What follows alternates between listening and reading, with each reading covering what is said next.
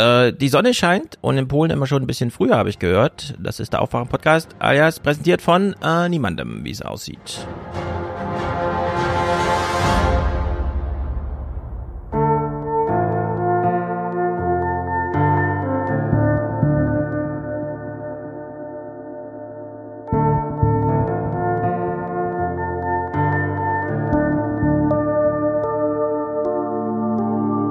Wir beginnen mit einem Blick nach Polen.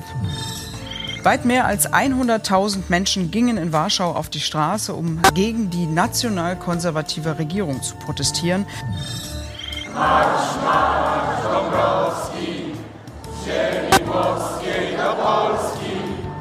Sie singen die Nationalhymne ihres Landes. Noch ist Polen nicht verloren. Die heutige Demo ist Ausdruck der Unzufriedenheit, ein Ausdruck des Widerstands gegen den Mangel an Demokratie in diesem Land. Und das polnische Volk hat sich immer gegen solche Zustände erhoben, deshalb sind wir auch jetzt hier. Ein Krebsgeschwür frisst unser Land auf. Unsere Regierung zwingt unser Land in die Arme des Totalitarismus. Wir machen es gerade Russland nach.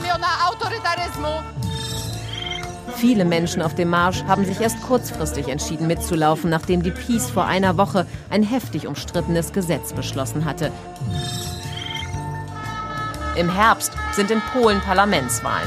In Umfragen liegt die Regierungspartei Peace bisher vorn. Die Lex Tusk aber könnte der Peace auf die Füße fallen, denn sie mobilisiert wie kaum etwas anderes die Wähler der Opposition.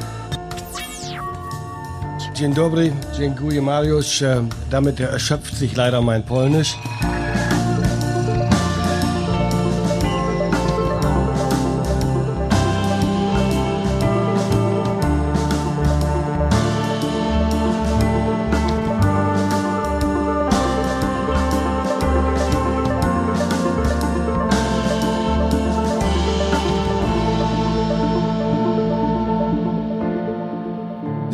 Wir sind's. Minister Perfect kann leider nicht so gut Polnisch. Du aber schon, Niklas, oder? Ein bisschen mehr. Ja, trudno. Äh, Maue. Minimal. Ich war jetzt zuletzt, ja, wenig. Minimal. Ich habe jetzt, ja, ich war jetzt letzte Woche in Warschau mal wieder. Und da habe ich äh, gemerkt, dass es doch etwas eingerostet ist nach einem Jahr, wo ich keinen Polnischunterricht mehr hatte. Hm. Wieso hattest du keinen Polnischunterricht? Bist du faul geworden? Nein. Ich habe meine Ausbildung abgeschlossen. Okay. Naja, du kannst ja eine App runterladen und dann noch ein bisschen mit der künstlichen Intelligenz auf Polnisch reden. Keine Ahnung, wie man das heutzutage so macht. Ja. Sehr gut. Ähm, Polen, weil, also Polen-Thema heute, weil in Polen wird demnächst gewählt. Es stehen ja einige interessante Wahlen an. Wir werden morgen, ist ja Aufwachen-Podcast, in Frankfurt werden morgen 35 Grad erwartet und ich rede über den hessischen Wahlkampf. Na, mal sehen, was dabei bei rumkommt. In Polen wird wann gewählt? Das ist tatsächlich noch nicht final terminiert. So wie es ausschaut, ähm, soll es aber ziemlich genau in, wir haben jetzt Juli, also genau in drei Monaten stattfinden. Also so Anfang ja. Oktober, Anfang Mitte Oktober. Wahlkampf ist auf Hochtouren, aber einen Wahltermin gibt's noch nicht. Wieso nicht? Wann, also wer legt den denn fest? Das Parlament.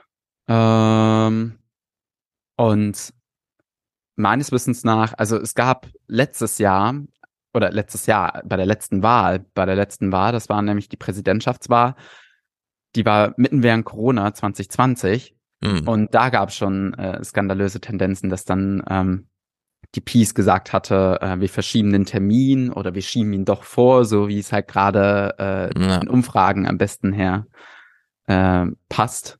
Und ähm, ja, eigentlich muss das festgelegt werden und es wird auch, also das werden die nicht so krass schieben können, mhm. weil wir heute wahrscheinlich auch noch sehen können, dass äh, die Peace leider ähm, zu sehr mit Gesetzen darum hantiert, die mhm. irgendwie versuchen, in die Wahl da einzugreifen.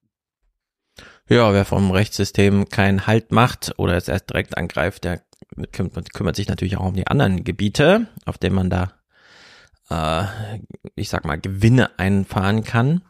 Gut, wir beginnen aber, indem wir, also bevor wir Clips, die du mir gerade eben, also ich kenne so sagen, ich lasse mich auch gleich überraschen. Ich repräsentiere hier den äh, unbedarften Hörer Polen, das bisschen Nachbarland, das bisschen Bedeutung für uns und so. Kann man ja durchaus mal abbilden. Ähm, In den Abendnachrichten war nämlich nicht sehr viel Polen, auch wenn man jenseits der Tagesthemen heute Journals, die wir sonst ja immer gucken, mal schaut. Da gibt's dann irgendwie, wenn man nach Polen schaut, drei Clips aus dem Juli, die aber eigentlich nichts mit der Wahl zu tun haben. Und dann äh, ist der nächste schon im April gewesen. Also es gibt eigentlich keine Polen-Berichterstattung, das ist irgendwie crazy, aber es Ja. ist, wie es ist.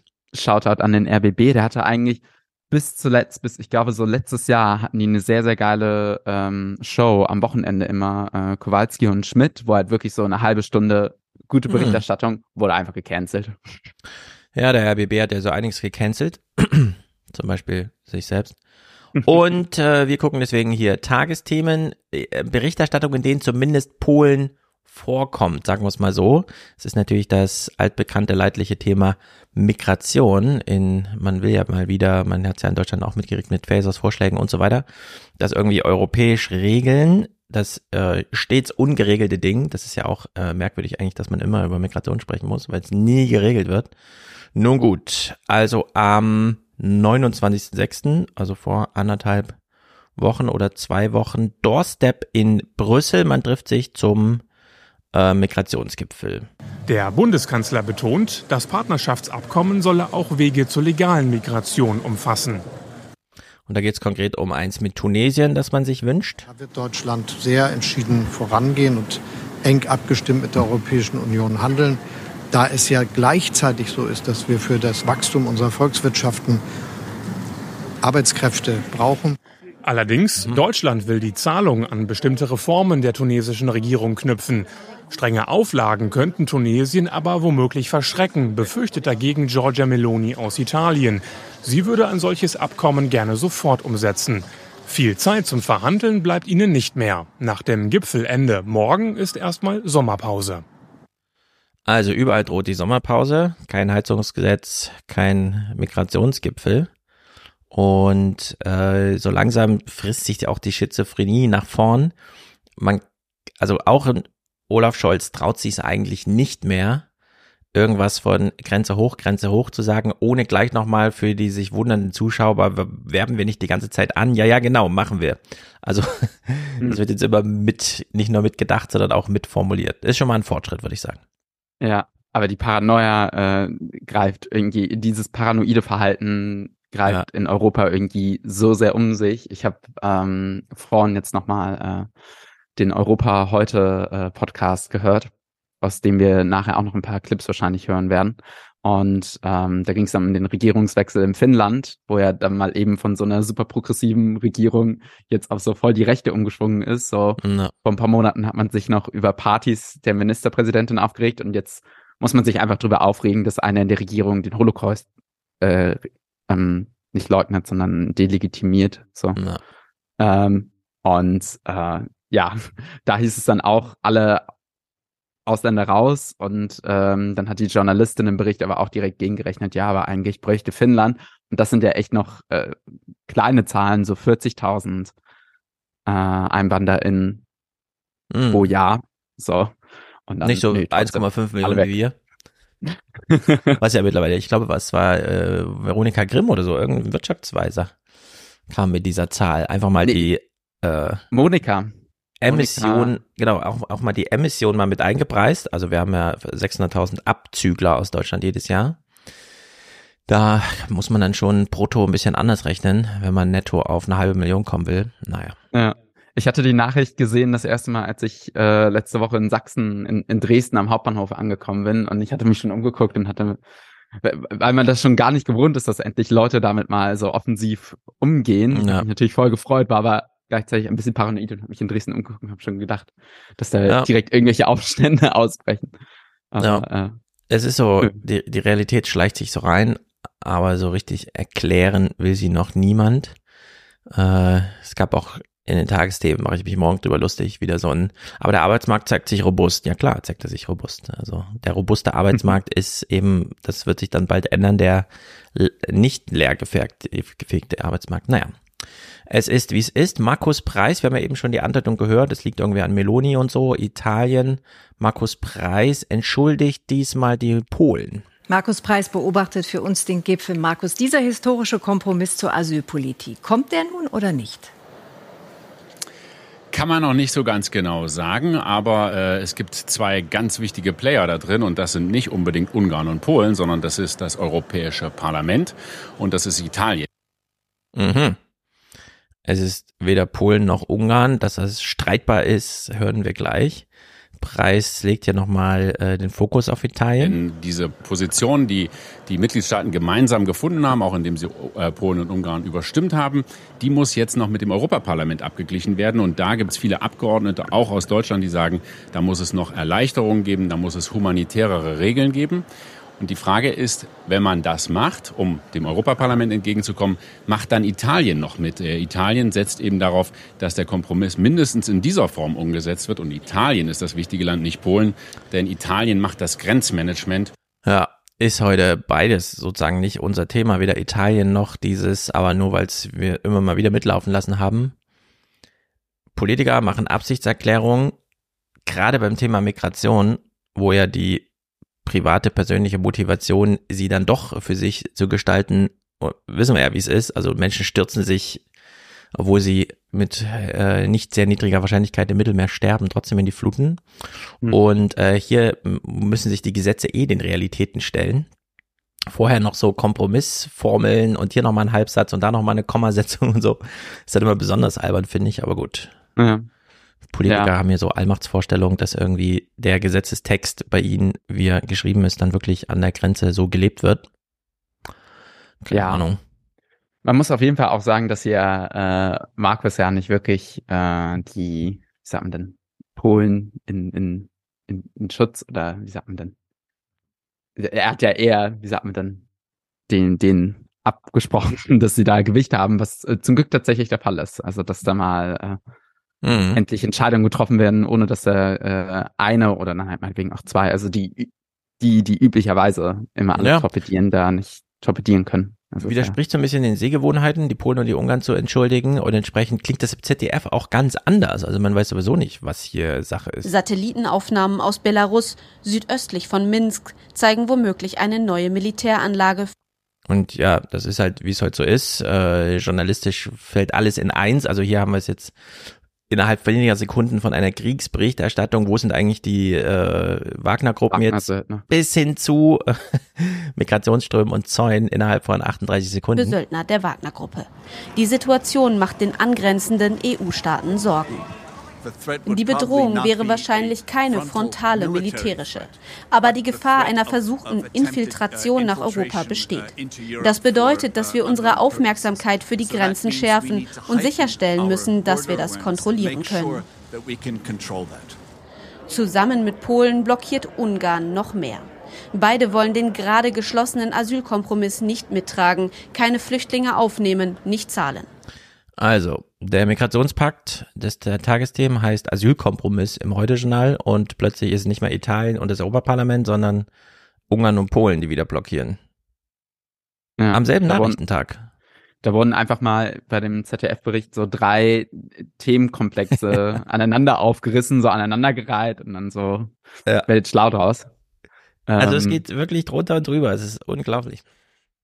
Ja, ja, mit ein bisschen Kontext äh, kann man sich das äh, schon entschlüsseln, aber ich, ich fand auch irgendwie, äh, es gab eine Phoenix-Runde äh, vor ein paar Tagen, weil ja jetzt heute auch ähm, NATO-Gipfel in Vilnius in der Hauptstadt von Litauen ist. Mhm. Das ist ja auch am Belarus grenzt direkt. Also ähm, es gab ja ähm, vor drei Jahren auch tatsächlich den Vorfall mit einem äh, belarussischen Oppositionsblogger, no. der irgendwie nach Vilnius fliegen wollte. Und dann hast du einmal kurz den Luft, Luftraum von, von Belarus gekreuzt, weil er direkt dort um die Ecke ist. Und dann wurde er mit Jets der, die Ryanair-Maschine da abgefangen. Ja, also der Tagungsort in Vilnius ist irgendwie 36 Kilometer von der weißrussischen Grenze. Grenzen. Man ist sozusagen ja. äh, direkt drin. Ja, und deswegen gab es dann jetzt äh, irgendwie eine Phoenix-Runde und da war dann der Aufmacher, ja, war vielleicht äh, der Coup-Versuch von Wagner auch nur irgendwie alles, äh, wie sagt man denn, alles nur ähm, Show? Genau, um dann vorzuspielen, dass man eigentlich jetzt ganz nah am Belarus will mit den ganzen Truppen, um dann irgendwie äh. da einzufallen. Also das ist dann, äh, glaube ich, doch etwas äh, zu viel Fanfiction, aber ja. ähm, na, mal sehen. Also es geht jedenfalls drunter und drüber. Und wir haben ihn hier schon im Bild gesehen, Morawiecki Das ist der polnische Ministerpräsident, der ja herausgefordert wird von Donald Tusk. Genau. Darum geht's in den äh, Wahlen. Wir hören die Zahlen nachher. Morawie Morawiecki hier erstmal zu seiner Haltung hinsichtlich Asyl, Kompromiss, Migrationspakt, wie auch immer, muss man sich jetzt entscheiden. Nein zu illegaler Migration.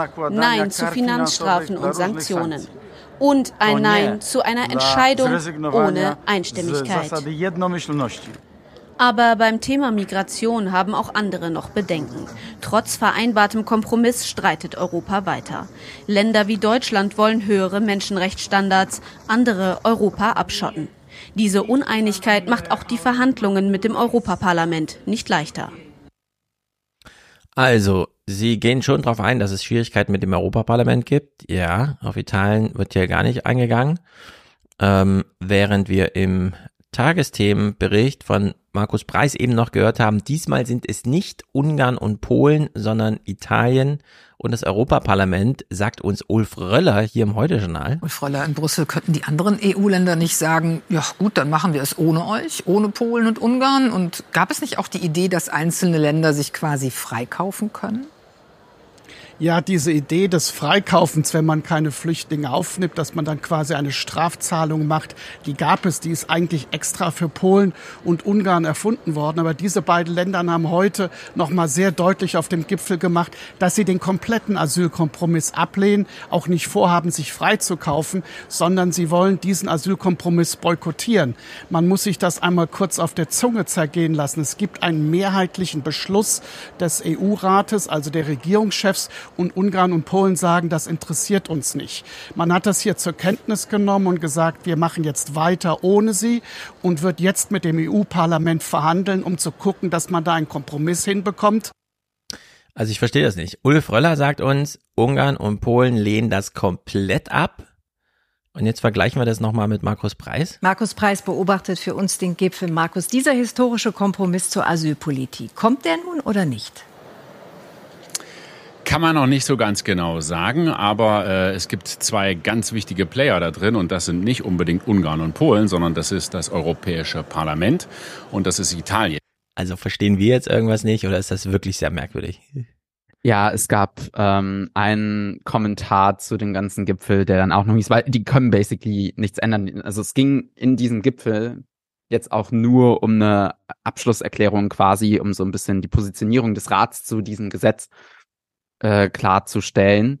Ähm, an sich ist es, glaube ich, für den Gesetzgebungsprozess gar nicht mal äh, so wichtig. Da war ja einfach die Entscheidung vor ein paar Wochen in dem ähm, EU-Ministertreffen der Innenminister schon getroffen. So, und dann ist der Stein im Rollen. Ja, aber wir wissen ja, wie das ist mit E-Fuels und so. Da gibt's auch schon, Deutschland hat schon dreimal Ja gesagt und legt dann trotzdem Veto ja. ein. In der Hinsicht, solange ja. nichts beschlossen ist, ist ja nichts beschlossen. Und wer das noch torpedieren kann, während der eine Ulf Röller sagt, äh, nee, die beiden werden gar nichts äh, regeln und zustimmen und äh, Markus Preis sagt uns, na ja, also auf die müssen wir jetzt gar nicht achten, die sind schon im Boot. Also es kommt hier, glaube ich, wirklich auf das Politikfeld an, weil ähm, bei den innenpolitischen Themen braucht es wohl nur eine qualifizierte Mehrheit. Entsprechend konnte man da tatsächlich dann äh, Polen und Ungarn mhm. überstimmen, glücklicherweise. Das heißt, das läuft jetzt auch. Und ich würde den Frame eigentlich auch umdrehen wollen, weil ähm, das, was im, also beim ZDF wo, hieß es ja dann auch, es kann doch sein, dass das irgendwie, dass dieser Pakt im äh, Parlament strauchelt und dann nicht durchkommt. Mhm. Ähm, in jedem Fall würde, würde ich mal behaupten, dass äh, das Parlament noch positiven Einfluss auf dieses Verfahren haben wird. Also sei es, dass da gute Dinge noch reingeschrieben werden, weil ehrlicherweise so wie der jetzt ja ist, ähm, für unmenschliche ähm, Situationen an den Außengrenzen, so kann er ja eigentlich nicht stehen bleiben. Ähm, entsprechend, ja, äh, bin ich da, was äh, irgendwie die Interference des Parlaments ja, angeht, eigentlich sehr positiv gestimmt. Aber ich halte das, was die EU hier regelt, für nahezu bedeutungslos dafür, dass äh, die Anweisungen an die kommunalen politischen Kräfte in Polen und Ungarn halt sind, wie sie sind. Also wie viel Rücksicht da genommen wird auf irgendwelche. Ja, nein, im Zweifel wird dann halt weiter, äh, da, da kommen wir später auch noch dazu, dann wird am Ende geklagt, wieder, ja. so, nach Jahren dann. Zögert ja auch nochmal. Genau. Und ähm, na, es wird dann, also es wird dann in Kraft treten und dann wird einfach, wenn sich Polen und Ungarn nicht dran halten, ähm, wird dagegen geklagt und dann halt noch mehr Strafzahlungen, die dann wahrscheinlich nicht einkassiert werden, sondern halt eben weiterhin die, die großen Töpfe, ja. die jetzt gerade bereitgestellt stehen, einfach nicht Genau. Werden naja, wir nähern uns unserem Polenthema, indem wir hier nochmal in die Niederlande kurz abwandern, denn äh, mittlerweile ist dieses Migrationsthema so sehr spielball, dass man gar nicht mehr genau durchschaut, wer sich hier versucht, über welche irren Wege auch immer Vorteile zu verschaffen. Und wir gucken ganz aktuell in die Niederlande. Vor etwa einer Stunde erreichten uns von dort die ersten Meldungen, dass die Regierung Rütte am Streit um die Asylpolitik zerbrochen ist. Markus Preis im dafür zuständigen Studio in Brüssel. Was ist da genau los? Ja, auch in unserem Nachbarland in den Niederlanden ist das Thema Asylpolitik und Migration eins, was sehr heiß diskutiert wird. Äh, das Land hat den Eindruck, dass es zu viele Asylbewerber aufnimmt. Es werden für dieses Jahr 70.000 Anträge erwartet. Das ist der höchste Stand äh, seit 2015. Und die Regierung hat sich eben bemüht, äh, Wege zu finden, wie man die Zahl der Asylbewerber im Zweifel reduzieren kann. Darüber wurde schon seit vielen Tagen diskutiert. Es gab immer wieder Krisensitzungen. Und ein Vorschlag, der auf dem Tisch lag, war äh, das Recht auf Familiennachzug zu beschneiden. In dem Fall, wenn es einfach zu viele Asylbewerber gibt, wenn man die Aufnahmekapazitäten nicht mehr hat. Aber in der niederländischen Regierung, das ist immer recht kompliziert, weil es da meistens sehr viele Parteien gibt, gibt es auch die Partei Christenuni, eine Partei, die sagt, wir sind eine christliche Partei, uns sind, ist Familie wichtig und deswegen wollen wir nicht, dass der Familiennachzug nicht mehr möglich ist. Das war offenbar der Auslöser, dass man jetzt gesagt hat, es geht nicht mehr weiter. Das Kabinett wird in wenigen Minuten sich nochmal treffen und dann wird heute Abend wahrscheinlich auch Regierungschef Rütte, der seit 2010 der Regierungschef ist, verkünden, wie es weitergeht, ob es Neuwahlen gibt, ob er einen Rücktritt einreicht. Ja, es ist ja nicht so, dass er seit 2010 so durchgehend und äh, ohne weiteres hin und her und so. ja, wird auch mal Zeit endlich. Ähm, ich glaube, der ist sogar moment, er ist momentan, glaube ich, sogar der, äh, am, nachdem jetzt Merkel weg war, der Ministerpräsident, also der Regierungschef, der da am längsten surft. Gut daher. möglich. Und äh, ich würde fast sagen, ja, da ist die Regierung zerbrochen, aber das ist schon fast so ein normaler Operationsmodus dort, das irgendwie so zu machen. Fünfer-Koalition, naja. so, da ja. kann das mal passieren. Aber ja, man ist es ja schon fast gar nicht mehr äh, gewohnt, dass da irgendwie eine christliche Partei tatsächlich so soziale Aspekte durchdrückt. Das stimmt, das stimmt, dass man da so hart ist. Während also das alles so gar nicht funktioniert so richtig, machen Österreich, Ungarn in dem Falle und noch einige einfach wieder ihre eigene Migrationspolitik. Die Staats- und Regierungschefs von Serbien, Österreich und Ungarn fordern eine bessere Verteidigung der EU-Außengrenzen. Bei ihrem dritten Migrationsgipfel kritisierten sie das bisherige System zur Verhinderung irregulärer Einwanderung. Es funktioniere nicht, sagte Österreichs Bundeskanzler Nehammer. Die drei Länder müssten sich selber helfen und würden die, so Nehammer wörtlich, Asylbremse deutlich anziehen. Mhm, mhm, mhm. Die Asylbremse wird jetzt angezogen. Und na gut, wenn es einem irgendwie weiterhilft, nähern wir uns mal der Lex Tusk.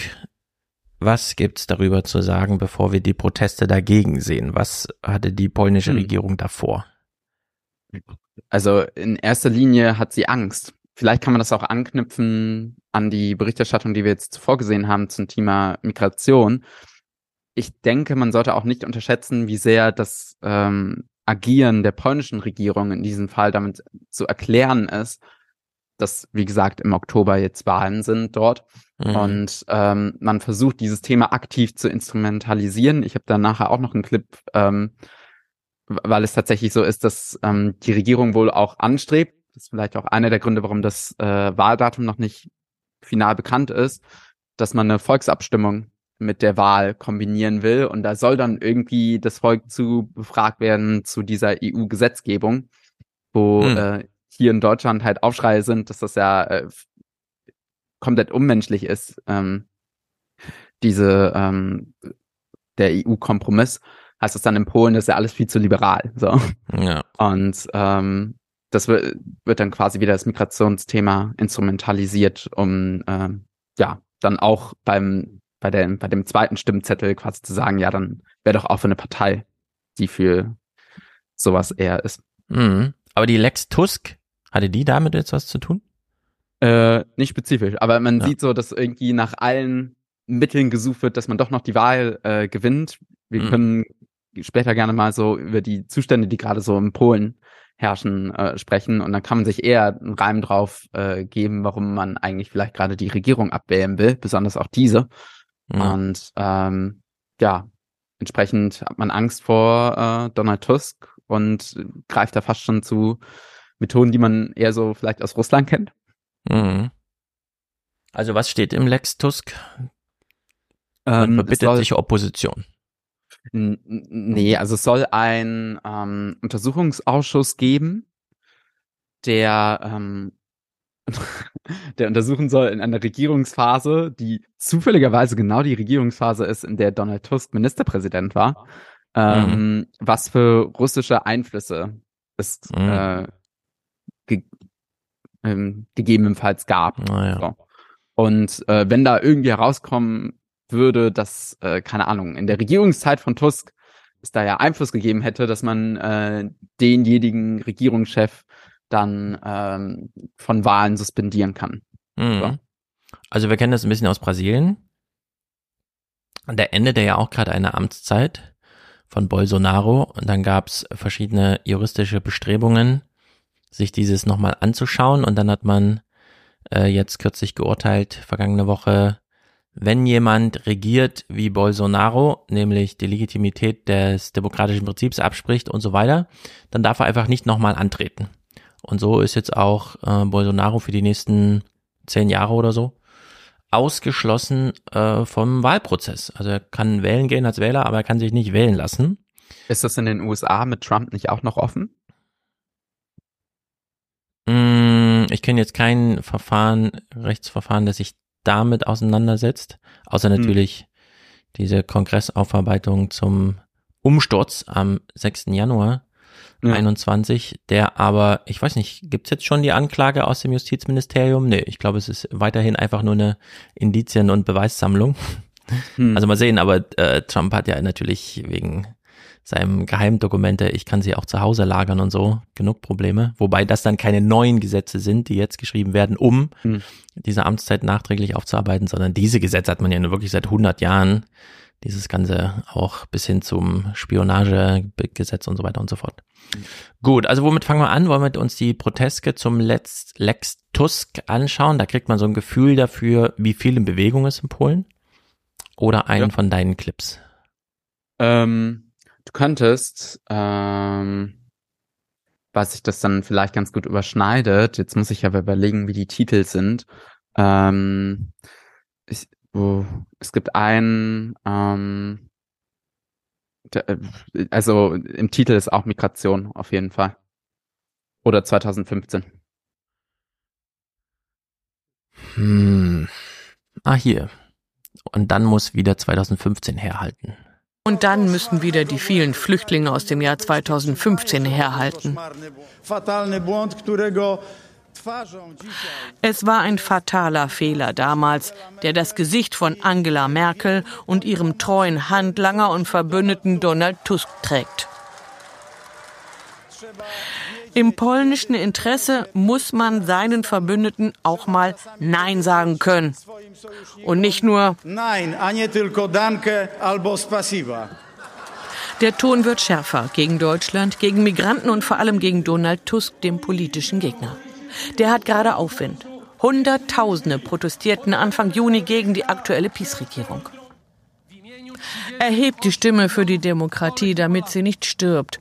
So ruft er in die begeisterte Menge. Also, wie soll man sagen, im äh, Verhältnis zu, wie man schon über Merkel sprach und so, ist das ja hier zahm, dass man da nochmal dran erinnert. Äh, und wir kennen das ja aus Griechenland und so, ne, dass dann hm. Merkels Regierung und so wirklich in Grund und Boden, kennen wir ja auch ein bisschen in Deutschland, die AfD macht das ja auch. Und äh, Donald Tusk ist ja keine unbedarfte Person oder wie soll man sagen, geschichtslose Person, sondern dadurch, dass er EU-Ratspräsident war und damit äh, sozusagen der Tagesordnungsgeber für die europäischen Staats- und Regierungschefs, liegt ja. Ja. irgendwie auf der Hand, dass man sich das dann nimmt, gerade die Jahre, in denen er da regiert hat, 2015 und so, um äh, daraus die Kritik zu machen. Also ich würde das in dem Rahmen, wie wir es jetzt hier gesehen haben, fast noch unter legitimen Wahlkampf subsumieren, wobei ich mich frage, wir hören ja immer Berichte, dass ja die Peace-Regierung entsprechend ist, wie sie ist und wir äh, im ländlichen Raum diese No-Go-Areas für alle möglichen Sachen haben, also wo Hm. sehr konservativ gelebt und gedacht wird. Aber nach dem, was ich weiß, wenn man die Polen so fragt, hängen dann doch irgendwie 80 Prozent an der Europäischen Union und könnten sich niemals vorstellen, da auszutreten. Und ob Ja. es dann so klug ist, die ganze Zeit zu betonen, dass wir jetzt hier, also mit Donald Tusk so einen echten Europäer bekommen an der polnischen Spitze, der auch noch europaweit bekannt, also persönlich den Leuten bekannt ist und so, weiß ich nicht, ob man, ob man so einen konstruktiven Wahlkampf für sich selber macht oder vielleicht sogar nochmal die Stärken des Gegners betont, aber das ist nur so von außen gefühlt. Ja, ähm, also es gibt natürlich eine große, äh, da auch ähm, Zwiegespaltenheit. Ähm, zum einen äh, mag man die EU natürlich auch, weil äh, sie dafür gesorgt hat, da kannst du auch gerne äh, kurz, ähm, es gibt einen Club, Clip, der Tunnel heißt, oder was mit Schwine Usche Tunnel. Svino yes. Mit einem Festakt im polnischen Swinemünde ist der Swinetunnel eingeweiht worden. Er verbindet für Autofahrer die Ostseeinseln Usedom und auf polnischer Seite Wollin. Bisher musste für die Verbindung die Fähre genutzt werden. Regelmäßig bildeten sich lange Staus. Die Baukosten von mehr als 200 Millionen Euro wurden zum größten Teil durch die EU getragen. Die Durchfahrt durch den neuen Tunnel ist kostenlos. Ja, das machen wir ja auch nur in Deutschland eigentlich, dass wir mal verschweigen, was so alles EU-finanziert ist. Das läuft ja in anderen Ländern ein bisschen anders. Mhm. Und in der Hinsicht ist so ein Verweis hier, die EU hat euch hier angebunden. Und Donald Tusk ist übrigens ein Mann der EU. Keine Ahnung, kann sich schon Ja. auszahlen, glaube ich. Also die, die Leute sind sich, glaube ich, sehr bewusst, dass ähm, Polen nicht diesen wirtschaftlichen Kometenaufstieg äh, hingelegt hätte, ähm, wäre es nicht Teil der EU. Und ähm, da gibt es die, wie sagt man denn, dass man die EU natürlich gut findet und da dann nicht wieder austreten wollen würde, aber gleichzeitig gibt's ja, gab's nach den, den 90ern halt auch ähm, ganz viele VerliererInnen ähm, durch die Reform, ähm, die ja hart, also da wurde einmal so richtig Schocktherapie gemacht, wobei glücklicherweise äh, einige, also große Staatsbetriebe nicht direkt komplett privatisiert worden sind, so dass es zum Glück nicht zu so einer starken ähm, Oligarchenbildung kommen konnte. Nichtsdestotrotz, so nicht wirklich, also Sozialhilfe hatte gefühlt ja jetzt auch erst so richtig angefangen mit äh, der Peace, die ähm, da auch offensiv mit rangegangen ist. Da muss man jetzt auch glücklicherweise sagen, dass ähm, während ähm, des Wahlkampfs jetzt da die Bürgerplattform, also die Partei von Tusk, die ja konservativ ist, die ist ja vom Äquivalent her die CDU, so, ähm, die hat daraus gelernt und hat jetzt, äh, nachdem irgendwie Kaczynski gesagt hat, dass er das ähm, Kindergeld nochmal erhöhen würde jetzt für die Wahl, hat Tusk direkt gesagt, ja, mache ich auch direkt so. Ja, von 500 auf 800 Euro oder so. Ja, ja. Also das sind Spotty. Mhm.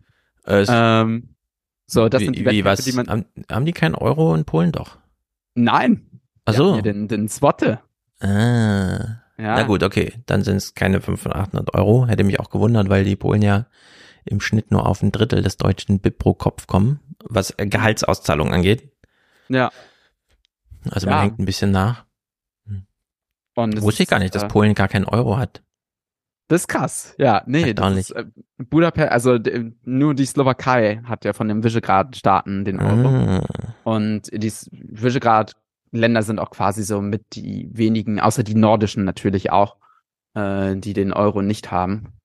Genau, und Polen ist da auch sehr, sehr äh, stolz drauf und möchte das auch so behalten. Es gab von Tusk damals vor der Finanzkrise irgendwie Pläne, das ähm, voranzuschieben, ähm, doch dem Euro beizutreten. Das Ja. waren aber kurz vor der Finanzkrise so und danach war das dann Naja. irgendwie weg vom Tisch erstmal und wahrscheinlich, also es gab auch eine, ähm, eine Adam Tooze Folge äh, allein zu Polen. So, da hat er auch nochmal gesagt, und das habe ich mir auch schon gedacht, äh, dass ähm, jetzt irgendwie dem Euro beizutreten als Land, was irgendwie noch so viel äh, Wachstumspotenzial hat bei der Wirtschaft, ähm, noch so nicht. aufstrebend ist, ja. quasi gerade nicht das Schlauste wäre, sich dann direkt so einer Währung zu unterwerfen, wo auch äh, ja Frankreich und Deutschland mit. Das stimmt äh, natürlich agieren. und sagt einiges über das Eurosystem aus. Hm. Nun gut. Äh, also, es gibt Wahlkampf. Tusk ist insbesondere ins Fadenkreuz geraten. Man versucht, ihn über seinen eigentlich populären Europabezug da irgendwie ans Bein zu pinkeln. Gucken wir uns doch mal in den Tagesthemen. Ich habe es ja im Intro auch schon ein bisschen, äh, aber ich glaube, in Länge ist es nicht verkehrt, um mal die Stimmung in Polen aufzugreifen. In dem Fall aber am 4. Juni. Also es ist wirklich ein Monat her, dass das hier mal Thema war. Und wir beginnen mit einem Blick nach Polen, wo sich heute viele an die Bewegung da sieht man auch, wenn es dann Thema ist, ist es gleich die Sendungseröffnung. Die Vergangenheit ihres Landes erinnerten. Weit mehr als 100.000 Menschen gingen in Warschau auf die Straße, um gegen die nationalkonservative Regierung zu protestieren. Die Organisatoren sprachen von der größten Demonstration seit dem Ende des Kommunismus 1989. Und tatsächlich hatten sie die Kundgebung ganz bewusst auf diesen Tag gelegt. Am 4. Juni 89 fanden in Polen die ersten teilweise freien Wahlen Wahlen statt. Aber im Moment sehen die Kritiker wegen der Politik der Regierungspartei PiS genau diese freien Wahlen in Gefahr. Christine Joachim aus Warschau. So, Ihr Bericht beginnt. Wir können also festhalten, und wir wissen ja, Polen und Ungarn sind natürlich die Länder, die es dann gerade über Solidarność und so weiter mit zum Einsturz gebracht haben, dieses ganze kalte Kriegskonfrontationssystem, das uns hier in Europa so im Griff hatte. Mhm. Und jetzt knüpft man, was die Dimensionen angeht, wenn überhaupt, dann dort an, an dieser Geschichtsschreibung. Ja. Und wiederholt vielleicht sogar die alten Sprüche, was Thema freie Wahlen und so weiter angeht. Nicht schlecht, muss ich sagen. Polen, 30 Jahre habt ihr durchgehalten und jetzt ist schon wieder Weltuntergang. Marsch, Marsch, Dombrowski, Sie singen die Nationalhymne ihres Landes. Noch ist Polen nicht verloren. Und genau das empfinden die Menschen heute, die zu Hunderttausenden nach Warschau gekommen sind, aus dem ganzen Land. Sie protestieren gegen die jetzige Regierung der nationalkonservativen PiS. Die heutige Demo ist Ausdruck der Unzufriedenheit, ein Ausdruck des Widerstands gegen den Mangel an Demokratie in diesem Land. Und das polnische Volk hat sich immer gegen solche Zustände erhoben, deshalb sind wir auch jetzt hier. Ein Krebsgeschwür frisst unser Land auf. Unsere Regierung zwingt unser Land in die Arme des Totalitarismus. Wir machen es gerade Russland nach. Das finde ich gar nicht so verkehrt, das mal so zu sagen, denn wir in Deutschland sind ja immer so dran gewohnt, dass wir es so an Personen festmachen. Merz, hm. Scholz, Lindner und so weiter. Also bei den Linken, da macht man schon mehr so die Kritik an den Ideen selbst. Da sucht man sich dann keine Person mehr raus, wahrscheinlich weil es auch keine mehr gibt. Man kann es ja nicht mehr mhm. alles auf Magenknick äh, münzen und so. Und sie hat hier diese Angst vor Autoritarismus, egal von wem, wir wissen natürlich, wen sie meint, aber sie hat trotzdem das Problem vor die Person nochmal gestellt in der Thematisierung. Äh, vielleicht sollte man uns das in Deutschland auch wieder angewöhnen.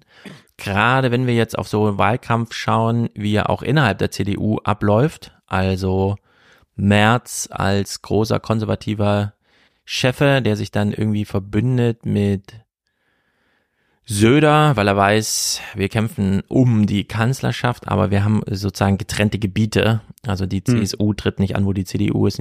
Also die können quasi beide Augen auf Augenhöhe Parteichef sein. Ja. Während Merz ja jetzt die Tage auch bei Daniel Günther war.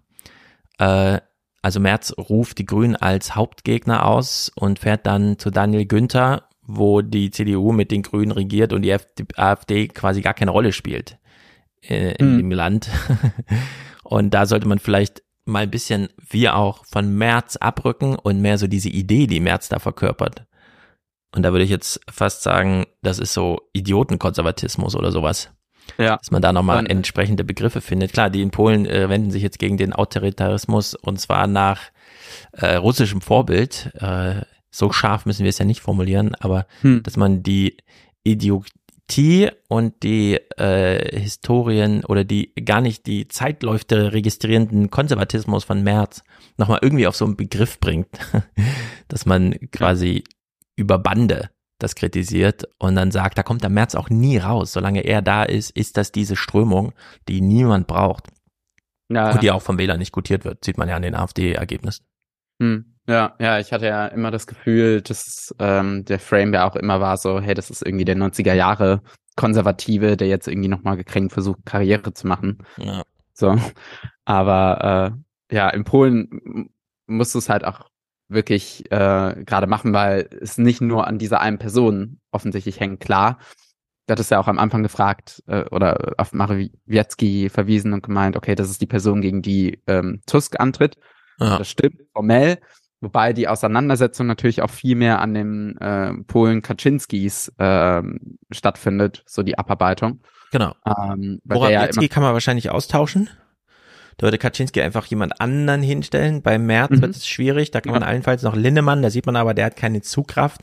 Also wenn Merz nicht CDU-Chef wäre, wäre das auch eine andere Partei. Also es hängt da wirklich sehr an Merz. Äh, er versucht ja. so ein bisschen über diese Schiene zu fahren, was natürlich nicht sehr erfolgsträchtig ist, mhm. was ich ja gut finde. Aber vielleicht passt es, oder nee, nee, der Clip ist ja noch gar nicht zu Ende. Genau, wir gucken mal den hier zu Ende, diese mhm. Berichterstattung. Aufgerufen zu dem Marsch hatte Donald Tusk, Parteichef der oppositionellen PO. An seiner Seite heute auch Lech Wałęsa, eine Legende im Kampf gegen den Kommunismus und für Demokratie. Dass heute, genau 34 Jahre nach den ersten halbwegs freien Wahlen in Polen, viele die Demokratie gefährdet sehen, hat die Menschen dem Aufruf Tusks folgen lassen. Die Demokratie stirbt in der Stille. Aber ab heute werden wir nicht mehr still sein. Ihr habt eure Stimme erhoben im Namen von 38 Millionen Polen für die Demokratie, damit sie nicht stirbt und gegen die täglichen Angriffe von Kaczynski und der Regierung auf ihre Fundamente. Viele Menschen auf dem Marsch haben sich erst kurzfristig entschieden mitzulaufen, nachdem die Peace vor einer Woche ein heftig umstrittenes Gesetz beschlossen hatte, die sogenannte Lex Tusk. Eine Kommission soll den russischen Einfluss auf die polnische Politik in den vergangenen 16 Jahren untersuchen. Beschuldigte könnten bis zu zehn Jahre von Mandaten ausgeschlossen werden. De facto soll es vor allem Donald Tusk kurz vor der Wahl im Herbst kaltstellen. Der Verfassungsrechtler Marcin Matschak und viele andere Experten haben das Gesetz in Stellungnahmen für den Senat bereits scharf kritisiert. Äh, wir sehen jetzt hier einen Verfassungsrechtler, der sieht wirklich so amüsant aus. Der sieht aus wie so ein Ganove mit Hut und Sonnenbrille und so einen sommerlichen, keine Ahnung, Anzug. Also ist wirklich illustre auch. Es kann doch nicht sein, dass mitten in Europa, in einem Land, das zur EU gehört, ein Supergericht eingerichtet wird. Denn das ist diese Kommission, das Strafen verhängen kann, die normalerweise ein Gericht verhängt, das gleichzeitig Staatsanwaltschaft ist und in dem Politiker sitzen, und zwar die Politiker einer Fraktion. Polens Präsident Duda hatte das Gesetz trotzdem schnell unterzeichnet, ruderte nach heftiger Kritik auch aus dem Ausland aber zurück und will es nun entschärfen. Im Herbst sind in Polen Parlamentswahlen. In Umfragen liegt die Regierungspartei PiS bisher vorn. Die Lex Tusk aber könnte der PiS auf die Füße fallen, denn sie mobilisiert wie kaum etwas anderes die Wähler der Opposition. Ja, also die Lex Tusk scheint so Judo-Move, äh, man hat da was und dann richtet sich mit aller Kraft genau gegen einen. Hm. Dass jetzt der Stein des Anstoßes ist, nicht uninteressant, sich da so zu verschätzen. Ja, das war auch, äh, das muss man vielleicht auch nochmal äh, für diejenigen sagen, die nur zuhören. Ähm, es wurden dann Bilder eingespielt vom Parlament, wie äh, dieses Gesetz ähm, eingebracht worden ist. Da hat man gesehen, wie Tusk ähm, da bei auf dem, auf dem, wie sagt man denn, bei den Gästen. Auf der Empore. Genau. Äh, da dann abgehangen hat und sich das auch angeschaut hat. Und äh, die, die Bilder, die dann auch rumgegangen sind, sind irgendwie so der lächelnde Tusk, der sich auch gedacht hat, ja, ähm, das könnt ihr mal machen, so. Ja. Ähm, so, dass man schon fast denken könnte, äh, dass er vorausgeahnt hat, dass irgendwie diese Reaktion darauf folgen könnte. Er hatte auch, bevor das Gesetz eingebracht worden ist, diese Demo tatsächlich schon, äh, wie sagt man denn, angesetzt mhm. mit dem Titel für das, äh, für die anständigen Bürger Polens. Und ähm, ja, mhm. also äh, das ist schon echt gut gelaufen. Damit äh, Lech Wałęsa, der äh, mit am Start ist, ist natürlich die, die Danziger äh, Gang dort. Ja. Ähm, war die Danziger Derf Werft, wo das auch mit ähm, der Solidarność angefangen hat und Tusk kommt ja auch von dort, hat ja sogar kaschubische oh ja. Großeltern, von daher äh, mhm. ja, ist man da sich, denke ich, äh, eng verbunden. Und, ja, ähm, also das scheint schon so ein bisschen komisch zu sein und es ist auch nicht nur, dass Tusk so innenpolitisch sehen oder ahnen konnte, ah ja gut, jetzt habt ihr hier sozusagen einen Vorwand für Mobilisierung auf meiner Seite gegeben, sondern die polnische Regierung hat sich da auch international äh, so ein bisschen in die Nesseln gesetzt. Wir hören das hier mal von der Korrespondentin nach diesem, äh, nach diesem Bericht. Duda kündigte ja schon an, dass er Änderungen vornehmen will. Warum seine Kehrtwende und entschärft er damit das, das Gesetz? Ja, die Kehrtwende kommt, denke ich, schon vor allem durch die heftige Kritik aus dem Ausland und nicht von irgendjemandem aus dem Ausland, sondern vor allem vom äh, engsten Verbündeten Polens, nämlich aus den USA. Da hat man schon scharf kritisiert, dass dieses Gesetz jetzt kommen soll. Auch die EU hat sich schon scharf kritisch geäußert. Man hat gesagt, man wird gegen dieses Gesetz vorgehen. Ja, wir kennen vielleicht noch die Zeit, du vielleicht nicht. Du bist ja sehr jung, Niklas, aber mhm. vor ich sag mal, nicht allzu langer Zeit hat äh, ein amerikanischer Verteidigungsminister Polen zum New Europe erklärt, Donald Rumsfeld damals, als hm. nämlich die Polen sagten, ja klar machen wir euch bei euch mit bei eurem Irak-Schlachtzug und so und äh, die Deutschen gar nicht mitgemacht haben und die Franzosen dann noch ihre French Fries als Namen abgesprochen wurde und so, wegen Unsolidarität. Hm. Und jetzt hat man das anscheinend auch so ein bisschen wie, mal wieder verspielt. Äh, umso mehr man in diese autokratische Ecke geht, umso weniger ist man das New Europe aus amerikanischer Sicht. Ja. Kommt natürlich auch immer ein bisschen drauf an, wer da gerade regiert, ne? Dass es bei beiden dann anders gesehen wird, als wenn jetzt Donald Trump da und so. Ja, aber ich bin ganz ehrlich, wäre der Ukraine-Krieg äh, nicht gewesen, dann wären, wäre die USA jetzt auf gar keinen Fall der engste Verbündete ähm, Polens. Jetzt gerade. Ja. Es gab kurz vor Kriegsausbruch gab's ähm, auch ein Gesetz, der Peace, äh, mit der sie die Medien mehr unter die Kontrolle mhm. bringen wollten. Das haben sie schon mit den Zeitungen gut gemacht. Ja, weil es so viele amerikanische Eigner gab, genau, die man raustreibt. Genau, bei äh, nicht TVP, das ist der staatliche Sender, sondern bei TVN, ja. glaube ich. Und, Irgendwie ein Discovery ähm, Channel gehört oder so. Richtig. Und da gab es auch richtig so. Ja. ähm, und ähm, die Peace, besonders Kaczynski, hat das trotzdem versucht durchzuziehen. Also wenn überhaupt, so wenn man immer noch davon ausgeht, dass es irgendwie äh, Kaczynskis Piece am Ende des Tages immer noch ist, das wahrscheinlich mehr den Grund hat, nicht, dass er jetzt irgendwie so der, der, der Stärkste wäre, sondern ich glaube mittlerweile ist es tatsächlich so, dass alle anderen irgendwie so führungslos sind, also dass es keinen gibt, der so Initiative nehmen würde, um zu sagen, okay, jetzt muss jetzt mal irgendwie äh, vorbei sein. Und der ist, äh, der ist von, der ist nur so mhm. patriotischer Pole und andere Verbündete gibt's ja eigentlich gefühlt nicht wirklich. Ja, und, man macht ähm, sich nicht besonders viele Freunde, außer halt ja. über Migrationspolitik mit den Ungarn und so.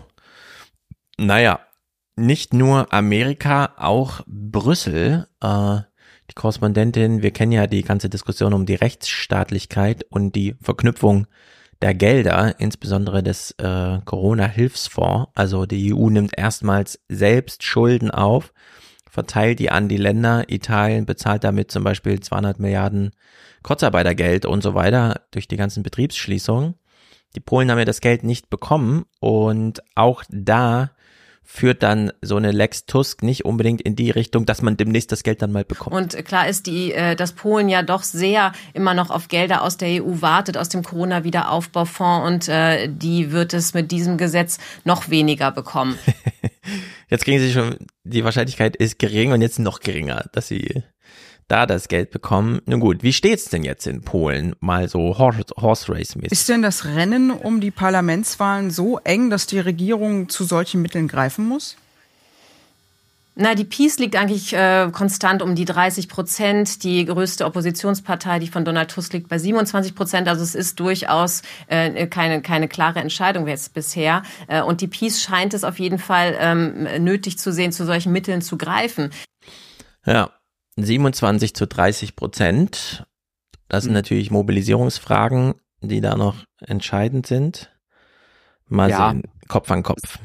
Es ist halt gerade auch echt schwierig, ähm, weil ähm, also es gibt ähm, die, die Bürgerplattform, so und man kann entweder als Partei antreten, gilt die normale 5%-Hürde, oder als Wahlbündnis. Da mhm. schließt sich dann mit unterschiedlichen Parteien zusammen und dann müssten diese Parteien zusammen mindestens acht Prozent erreichen.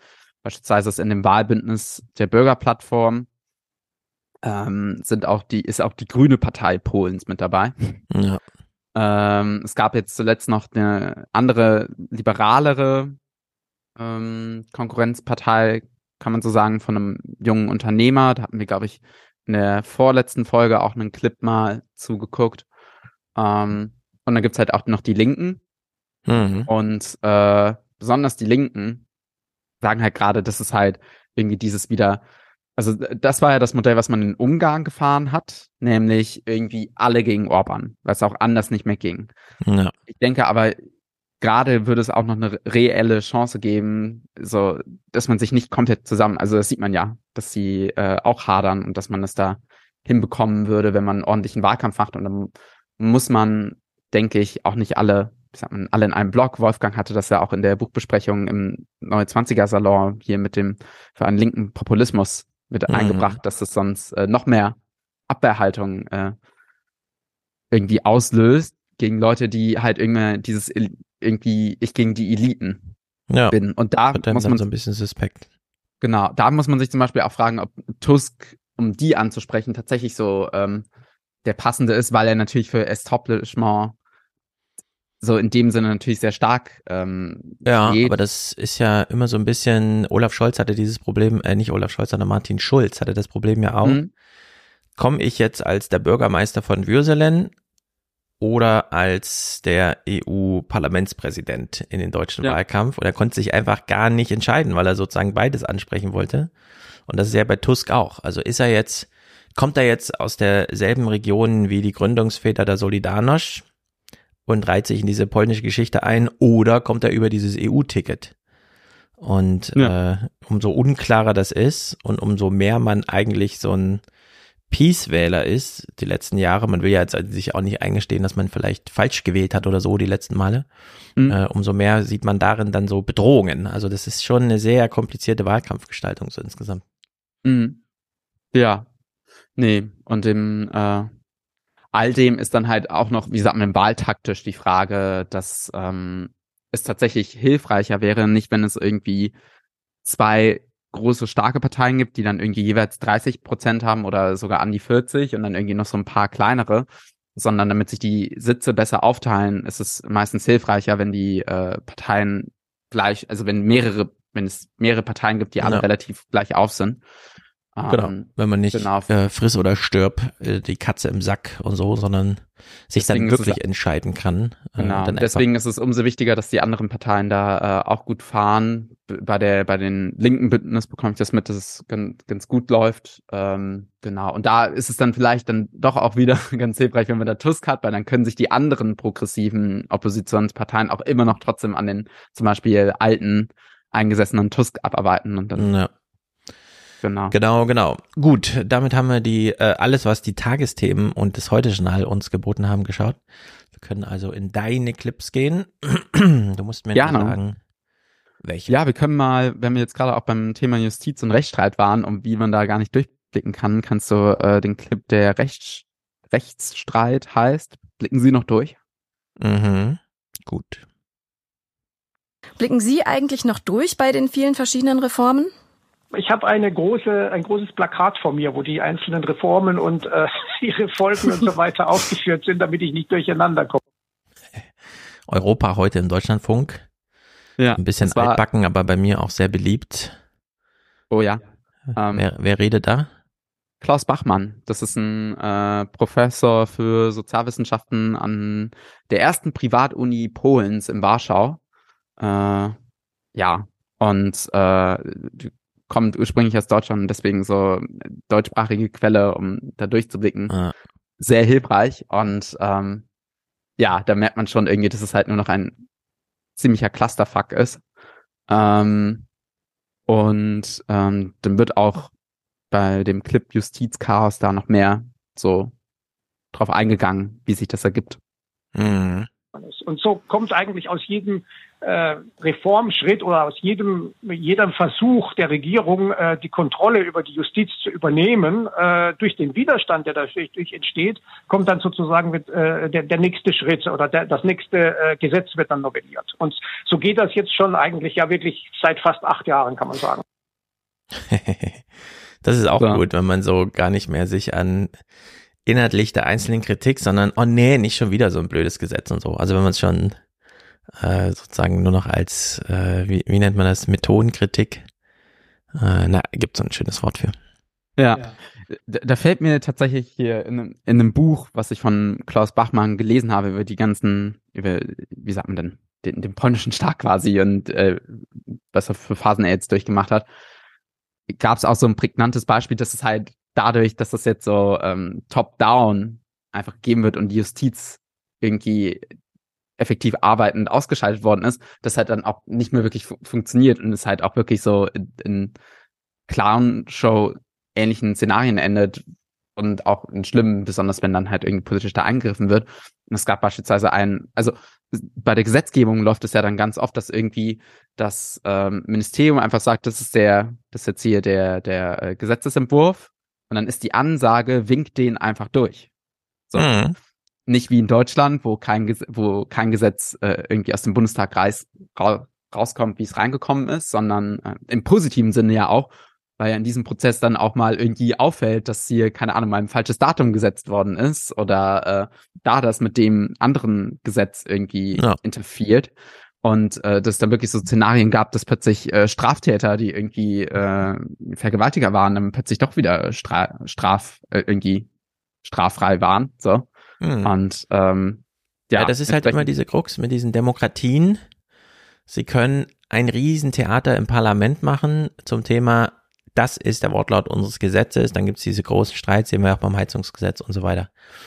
Nur wenn das Gesetz dann einmal geschrieben ist, deswegen ja auch die Intervention des Verfassungsgerichts, denn die Rechte des Parlaments sind mit Verabschiedung des Gesetzes verwirkt. Also danach kann man dieses Gesetz nicht mehr eingreifen, was eben auch bedeutet, man kann da nicht nachsteuern. Man hat keine autokratischen Kräfte, um dann irgendwie mit der Polizei nach Hause zu fahren und zu sagen, das Gesetz ist so und so auszulegen, sondern dieses Gesetz steht dann einfach da und dann kommt halt so ein Heizungsbauer und empfiehlt er irgendwie eine Heizung und dann kommt der Energieberater und äh, während das Gesetz verhandelt wird, heißt es plötzlich, ah ja, die wollten, also Ölheizungen sind schon verboten ab einem Tag und äh, Gasheizungen sollen verboten werden.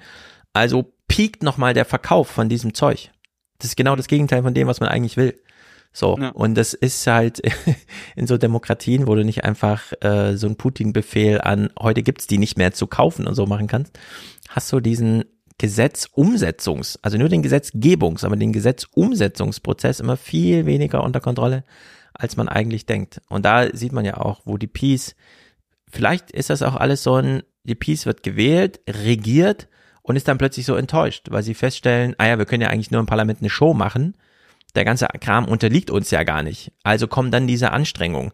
Na, dann machen wir mal eine Lex Tusk und dann machen wir mal eine Justizreform und den ganzen Kram. Nur um sich da so langsam autokratisch vorzuschleichen. Nur diese Enttäuschung, am Ende können wir gar nicht 38 Millionen Menschen äh, unter der Bettdecke durchregieren, äh, die wird halt immer bleiben, so. Ja. Ja, Plus in der Anstrengung, das zu ändern, äh, arbeiten sie noch gegen die ganze Welt. Gegen Ja. die EU-Kommission, gegen die amerikanische Regierung, dann natürlich gegen die eigene Bevölkerung, die sich da auch Gedanken macht und Handlungen entwickelt und so weiter und so fort. Also in der Hinsicht Ja. ist dieses ganze Projekt, was wir da der, äh, mit der Peace-Regierung sehen, kriegt man eigentlich eine Demokratie nochmal umgemodelt. Also wir sagen immer so zurückgemodelt in so ein autokratisches System, ist natürlich bei Polen naheliegend, weil es war ja lange eins. Äh, ja, Das ist eigentlich so ein soziales Experiment, dass man, wenn man sich nüchtern anschaut, äh, da findet man auch vielen heimlichen Humor, wenn es nur nicht auf der faktischen Ebene so dramatisch wäre für so viele. W- Zum Beispiel was diese ganzen, äh, wir regieren jetzt in die Familien rein und verbieten Abtreibung und sowas, ja. Das ist ja Mhm. alles äh, hochgradig dramatisch.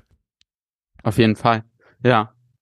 Ähm, wo wir gerade äh, dabei sind, also neben, oder kann ich gleich nochmal drauf äh, zu sprechen kommen, jedenfalls ist der, der Punkt auch der, dass es ja so nicht funktioniert, so im Sinne von, ähm, das System wird ja dann dysfunktional. Ja. Im Sinne von, äh, dann werden Gesetze verabschiedet, weil die schlampig ähm, bearbeitet worden sind, so. Ähm, Ja, passieren du hast da Fehler, die unbedachte Nebenfolgen, du hast brauchbare Illegalitäten, du hast diesen ganzen Informalitäten-Kram, du hast neue Quellen für den Zynismus, die natürlich eine ganz neue Druckwelle erzeugen, was politische Strömung angeht und so. Ja, ja. So, das war ja das Äquivalent in Russland, war ja, dass ähm, die Apparate dann so sehr nicht mehr funktioniert haben, dass Putin nicht, äh, dass Putin wahrscheinlich nur noch einen Kreis von Ja-Sagern um sich hat und dann ja. keiner ihm sich traut, ihm zu sagen, dass das vielleicht nicht so eine gute Idee ist, da äh, die Ukraine anzugreifen. So. Und ja, manchmal hat man den Eindruck, das Einzige, was Putin noch hinbekommt, ist eine Straße für sich sperren zu lassen, wenn er da irgendwie rumfahren will. Alles ja. andere entgleitet ihm da so. Komplett dysfunktional. Und ja, ich, ich würde aber tatsächlich das, was du vorhin gesagt hast, mit ähm, dass äh, Polen das ja irgendwie ähm, kennt, mit irgendwie autokratisch regiert worden zu sein. Ich glaube, das ist ein entscheidender Unterschied. Dadurch sind auch noch immer noch so viele Leute bereit, äh, die die äh, Peace zu wählen. Und das sind ja auch die Bilder, die zwei, die dann immer hervor, hervorgeholt wurden. Die wurden autokratisch regiert von anderen. Mhm. Also ähm, Polen war aufgeteilt und dann haben andere dann einfach über die geherrscht. Und jetzt ja. ist man einfach froh, wieder unabhängig, die Unabhängigkeit zu haben so und äh, frei zu sein an sich. Und dann, äh, ja, geht es aber noch vor, wie sagt man denn? Okay, das ist jetzt irgendwie meine Regierung und die äh, arbeitet für nur für die polnischen Interessen. Ähm, und dann, ja, nimmt man es nicht so ernst, wenn es auch mal autokratisch läuft oder denkt, dass das ja noch irgendwie, hat man noch nicht so die Erfahrung vielleicht mhm. damit oder sieht das noch nicht so, dass es halt so dysfunktional sein kann. Aber ja.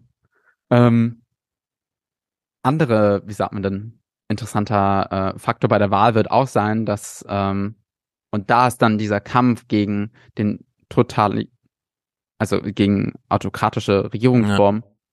auch umso wichtiger, dass es halt auch langsam andere Parteien sind, ähm, Tatsächlich gibt es nämlich jetzt noch eine Partei, die versucht, die Peace rechts zu überholen und das relativ erfolgreich macht sogar.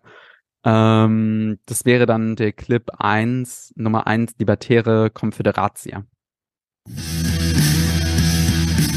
Sie strotzen vor Kraft, die vielen jungen Männer und wenigen Frauen, die zum Treffen der Konföderatia in Warschau gekommen sind. Die Halle ist voll, die Stimmung kämpferisch. An den Seiten hängen erleuchtete Porträts der Parteispitze. Die Redner werden angekündigt wie Boxer, die in den Ring steigen. Sławomir Menzen! Sławomir Menzen, der Shootingstar der Partei, die lange als rechtsextremer Außenseiter galten. Menzen präsentiert sich mit 36 Jahren als junger Antipolitiker, seine Partei als Gegenentwurf zum Establishment. Mit kurzen, ironischen Videos erreicht er bei TikTok Hunderttausende und platziert die Konföderatia damit in den Umfragen teils bei bis zu 14 Prozent. Die Partei gilt vielen als möglicher Königsmacher nach den Wahlen im Herbst. Auch in seiner Warschauer Rede baut Manson Memes und YouTube-Videos ein. Und erstmal geht es dabei überhaupt nicht um rechte Ideologie. Manson spricht über Steuern. Denkt daran, die Steuern werden niedrig und simpel sein, weil es geht. Man muss nur wollen und können und wir wollen sehr und wir können sie senken und vereinfachen. Einfache, pauschale Steuersätze, das Ende teurer Sozialprogramme. Manson verspricht ein radikal marktliberales Programm, schnell umgesetzt, wie bei Elon Musk, sagt er. oh yeah, das ist ja nur die Buzzwords aneinander geklebt. Ja, es ist komplett gruselig, weil ähm, die Konföderatia war bis zuletzt eigentlich so eine, also Ultrarechte, die, das ist auch immer noch so ein Sammelbecken für die ganzen Ultrarechten und dann sind dann halt so Hardcore-Libertäre und dann aber gleichzeitig so Monarchisten. Mhm. Also wirklich so der Mix, der ja auch ähm, hier stattgefunden hat bei dem Putschversuch äh, hier in Deutschland oder der dann hops genommen worden ist, glücklicherweise. Ja. So. Und äh, ja, schon sehr Wobei wir die ja in Deutschland relativ zügig als Idioten und so abgestempelt ja. haben. Auch weil die AfD das so geframed hat. Der mhm. Rentnerputsch und sowas. Dann haben sich da alle dran gehangen und fanden das ganz lustig.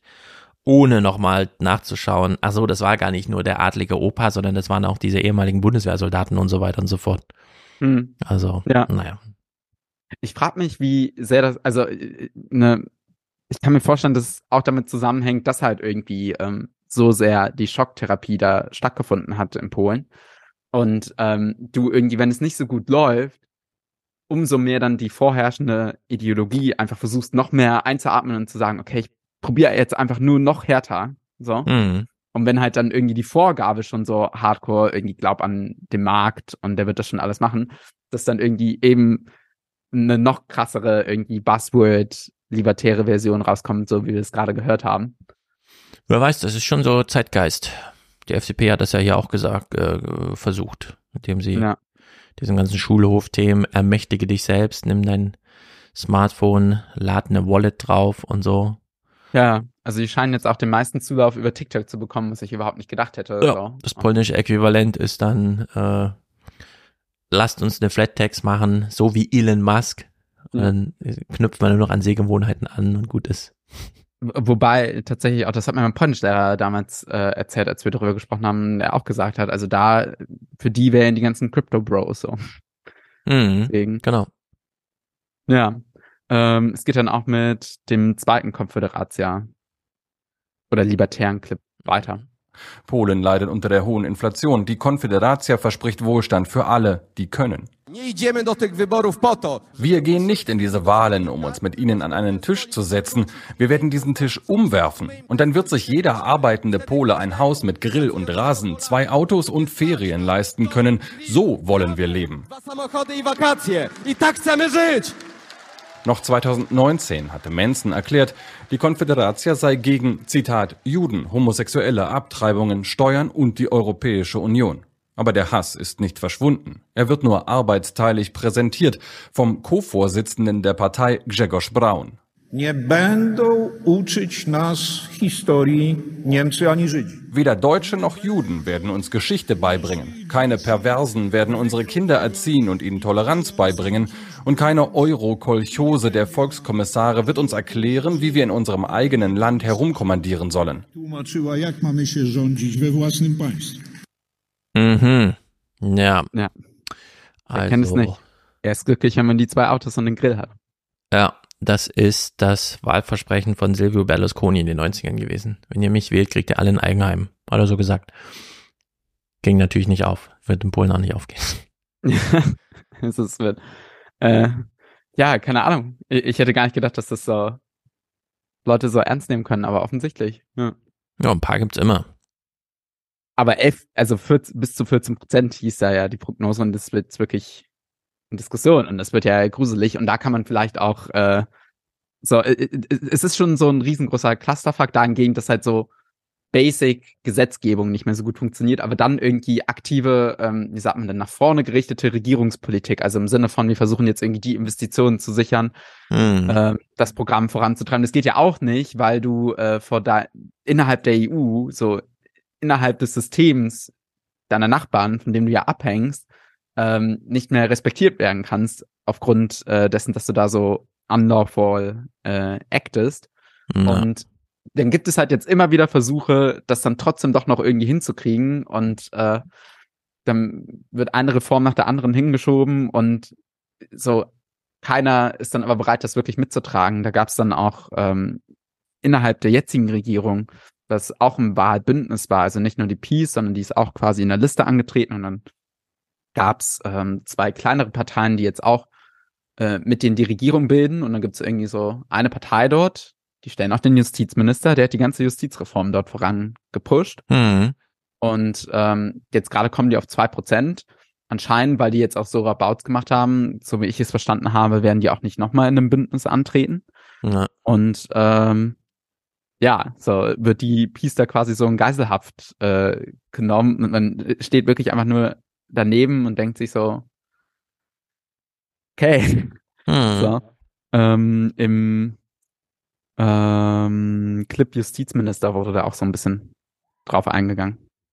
In Polen ist Wahlkampf ähm, und äh, der Justizminister, äh, der für diese Reformen verantwortlich ist, ähm, steht einer Partei vor, die in den Umfragen ungefähr auf zwei Prozent kommt. Äh, also in Polen gibt es auch eine fünf Prozent Hürde, da wird er also im, künftigen Parlament nicht mehr ähm, nicht mehr ver vertreten sein. Gleichzeitig äh, hat er aber eine Fraktion innerhalb der Regierungsfraktion, ohne die die Regierung keine Mehrheit im Parlament hat.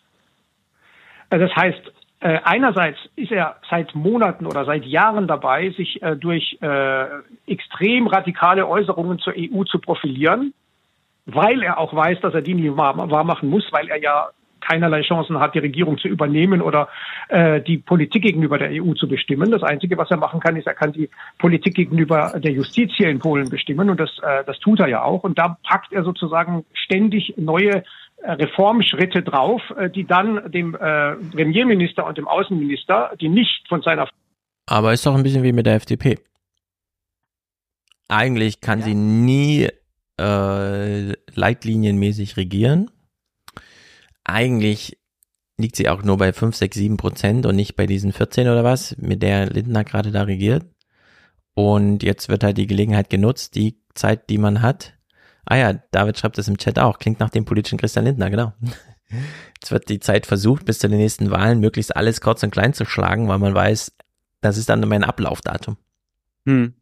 Ja, jetzt ist natürlich die Frage, weil mein erster Impuls wäre jetzt gewesen zu sagen, ja, aber an sich würde ich mir noch einbilden, dass er Scholz irgendwie populär irgendwie, wenn er da irgendwie Linien einziehen würde, progressive, da hätte er ja die Bevölkerungsmeinung hinter sich und dann könnte die, ähm, könnte Littner dagegen anstinken und irgendwie versuchen anzudrohen, die Regierung platzen zu lassen aber äh, würde tatsächlich progressive, stark progressive Politik von ähm, hier mit Licht, Richtlinienkompetenz vorangetrieben werden, so, dann könnte man mhm. Das auch bringen. Das ist ja irgendwie das Enttäuschende an dieser Regierung, dass offensichtlich äh, von der Spitze her das ja, gar nicht so sehr vorangetrieben werden wollen wird.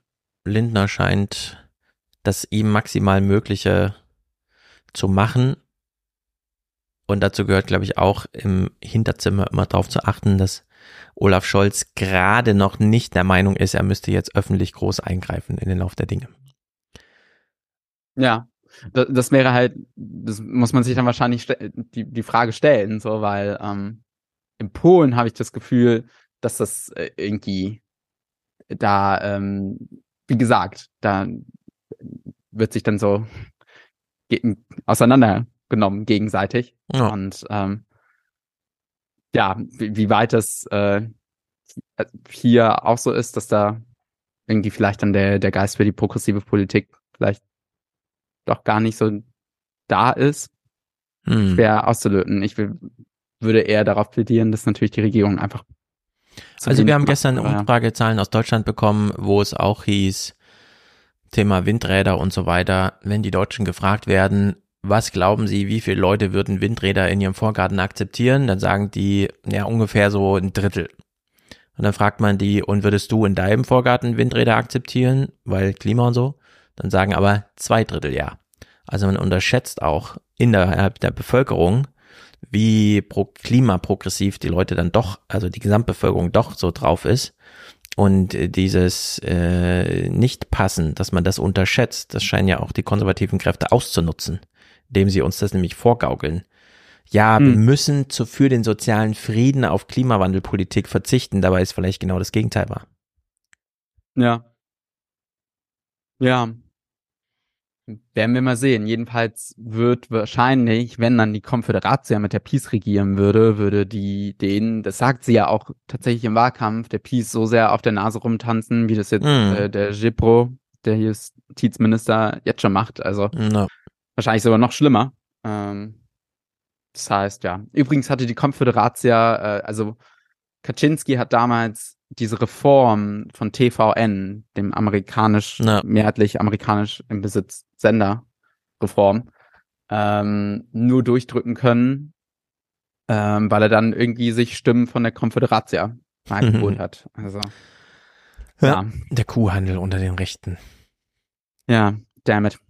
Jedenfalls ähm, ist das so die Wahlkampflage, aber die Lage am, im, im Land selber und äh, so gerade eben äh, Martin Adam, der Journalist, der den Konföderatia ähm, ähm, Parteitag da so verfolgt hat, mhm. das glaube ich sehr sehr gut aufgearbeitet irgendwie.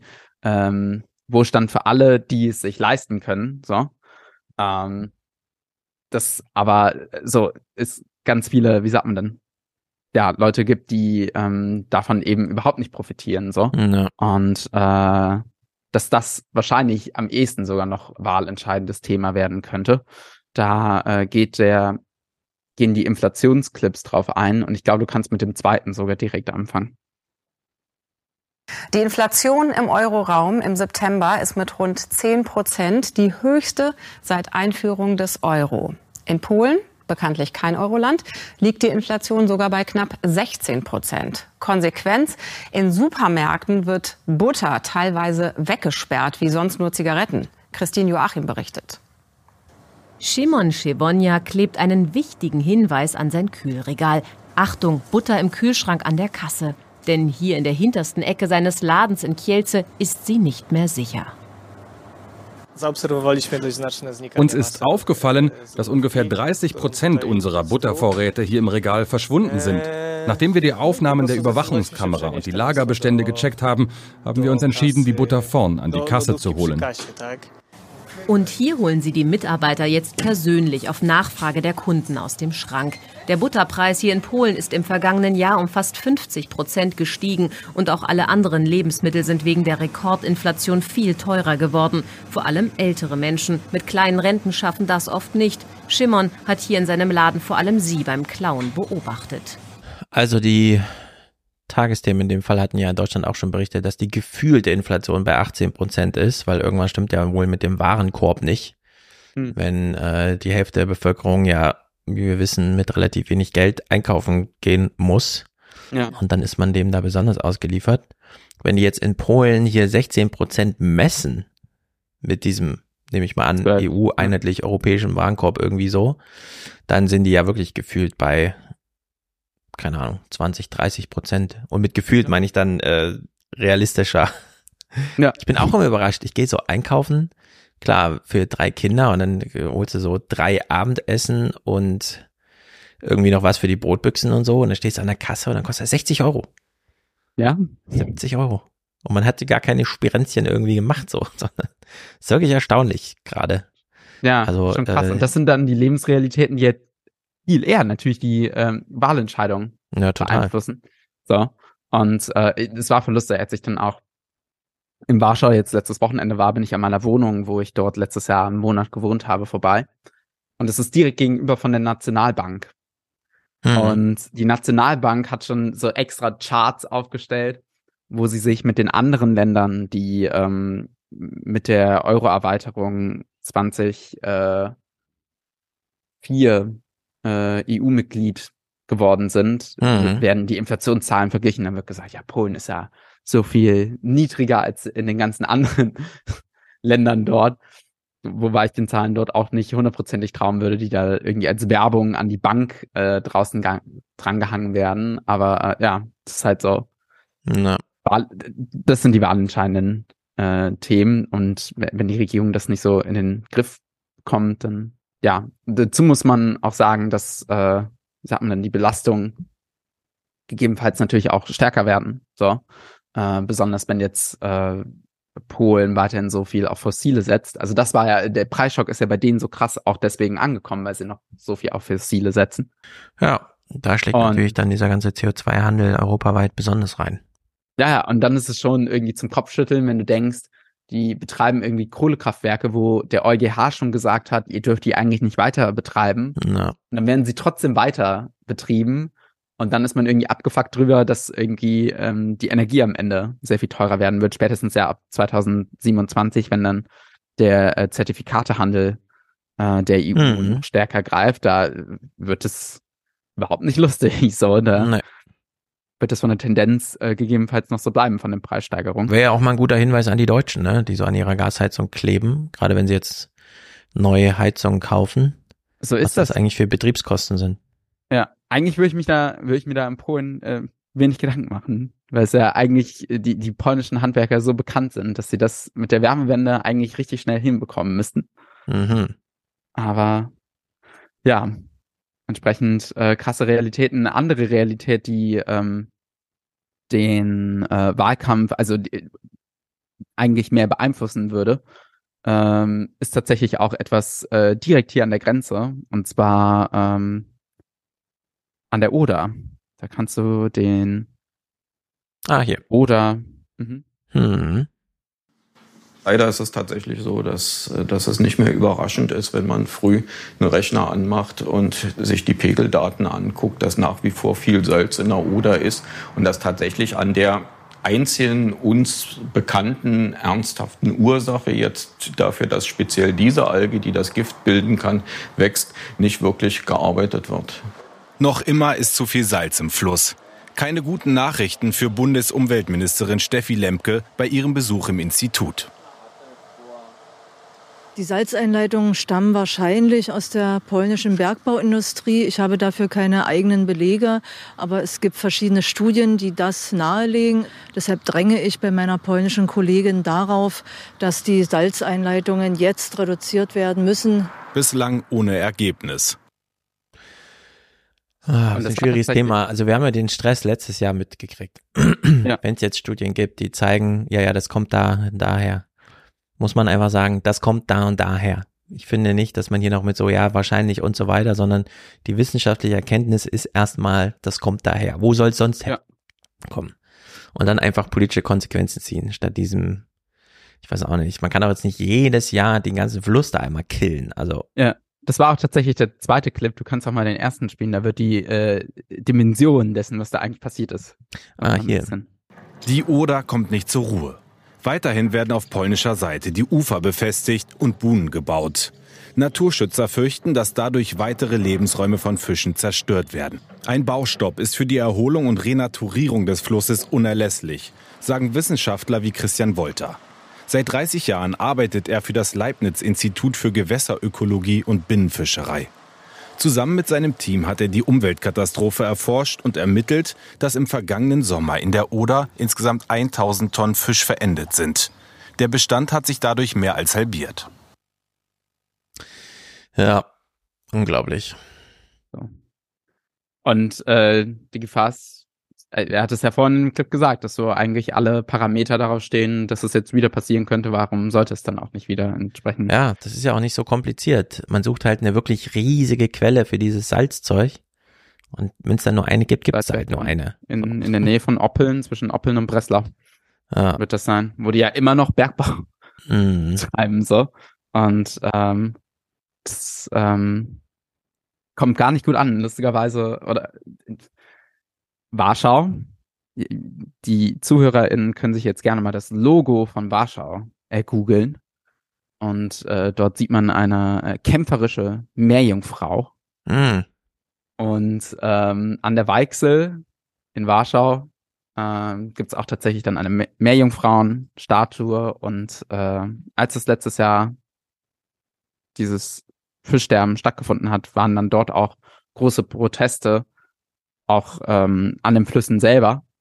Und ähm, man hat tatsächlich in den Umfragen gesehen und man konnte es auch darauf äh, zurückführen, dass dadurch auch die Umfragewerte der Peace tatsächlich in den Keller gekommen ja. sind. Das heißt, ähm, ja, also äh, schon ziemlich äh, schlimm. Lustigerweise muss ich jetzt auch gerade dran denken, war das erste, ähm, die ersten Strafzahlungen, gegen, die gegen Polen mal verhängt worden sind, waren, weil ähm, die Peace Holzrodungen im letzten Urwald Europas im Białowieża an der Grenze zu Białystok, äh, mhm. äh, zu, zu ähm, Belarus ähm, genehmigt haben. So.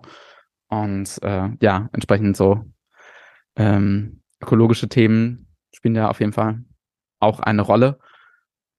Sehr viel größer, dazu habe ich jetzt keine äh, Clips mit dabei. Wir hatten es, als ich das allererste Mal hier äh, zu Gast war im Podcast, ähm, schon mal angesprochen, ähm, ist natürlich immer noch das Thema ähm, Abtreibung. Ja. Und äh, immer wieder flacht es auf, wenn ähm, oder entzündet es sich, wenn wieder eine Frau stirbt, äh, weil ihr halt medizinisch nicht geholfen wird. Es gab jetzt ähm, vor ein paar Monaten, ist es glaube ich mittlerweile schon, ähm, den Fall von Dorota, die äh, im zwölften Monat dann gestorben ist, weil halt kein Arzt eingreifen wollte, weil sie Angst hatten, dass sie ansonsten bestraft werden können. Wie, warte mal, zwölfter Monat, zwölfte Woche? Zwölfter Monat. Wie zwölfter Monat? Ja, da wurde ihr nicht geholfen, also. Es gab keine mhm. Assistierung, ja, ist doch, mhm. also. Das ist alles crazy, das ist Vormoderne und ja. ich weiß nicht genau, in Deutschland ist es ja auch schwierig, wie viel Tourismus es da jetzt gibt und so. Aber diese jungen Leute sind ja manchmal auch äh, die jungen Freunde oder so dann involviert, die durch, äh, durch Leiden ja alle so eine unglaublich schlimme Zeit dann. Ja. Also, ähm, nachdem es die, also da, deswegen weiß ich gar nicht, ob man das so als den, den größten, den größten Protest anlässlich des Lex Tusk oder dagegen quasi, ja. die es jetzt gab, ob das wirklich die größten Proteste waren, weil wenn man irgendwie die, auch in meiner Wahrnehmung, die Proteste nimmt, die äh, durch, also Streik Kobiet, die durch die äh, Verschärfung der Abtreibungsgesetze äh, stattgefunden hat, waren so immens und haben auch eine Jugend politisiert. So, da gab es ja teilweise mhm. wirklich äh, dann Zahlen, dass die jungen Leute ähm, über 50 Prozent sagen würden, dass sie jetzt links eingestellt sind. So. Ja. Entsprechend ähm, wird das ja, auch leben weiterhin. in Amerika auch. Ne? Also das Abtreibungsthema hat dann doch in, in den letzten Wahlen so ein bisschen den Demokraten in die Hände gespielt, was die Republikaner erst nach ihren lokalen Wahlen festgestellt haben, was sie dann auch so ein bisschen äh, ins Nachdenken brachte. Und man hat ja auch gesehen, dass Ron DeSantis und so dann seine Abstreibungsgesetze immer noch unterschreibt, aber eben nicht mehr so ein Medienbohai drum macht. Ja. Ja, also ähm, da muss man ja auch sagen, dass äh, Tusk nicht wirklich, ähm, also da das ist ja wie gesagt Bürgerplattform äquivalent der CDU in Polen mhm. die Parteienfamilie dort. Da war ja Tusk auch bis zuletzt Vorsitzender der EVP. Ähm, und der hat jetzt auch noch nicht so richtig da Lösungsvorschläge gemacht, wie man irgendwie das gut lösen könnte. Ich glaube, für die Gesetzgebung, so wie sie gerade ist, ist er auch nicht, aber richtig offensiv gegen das Thema hat er sich jetzt auch nicht positioniert. Ähm, hm. Naja, ja. ich meine, das ist dann auch so ein bisschen zivilgesellschaftliche Aufgabe, ihn dazu zu drängen, denn die machen natürlich alles zum Wahlkampfthema, was für sie mobilisiert. Ja. Nur es muss eben vielversprechend mobilisieren. So ist es. Ja. Also da war der, ähm, und da würde ich auch längerfristig äh, die Hoffnung eher setzen, Rafał Trzaskowski, der Bürgermeister von Warschau, der ja zur Präsidentschaftswahl gegen Duda angetreten ist. Ähm, da hat der äh, einen auf jeden Fall progressiveren Eindruck innerhalb seiner Partei äh, mhm. gemacht. Und naja, ich glaube, da so in einer urbanen ähm, Megazentrum kommt, ist natürlich auch noch. Da ja. muss man sich dann erstmal beweisen. Da ist es vielleicht auch einfacher, als Präsidentschaftskandidat anzutreten, als als Regierungschef. Hm. Ja. So, genau. dann such dir noch ein Thema raus aus den Clips. Mhm. Ähm, ich schau gerade mal. Oh, ja, das wird gut. Ähm, ich hatte. Ich muss mal kurz aus dem Fenster nicht. gucken. Hier läuft irgendwie so eine Kindergang vorbei.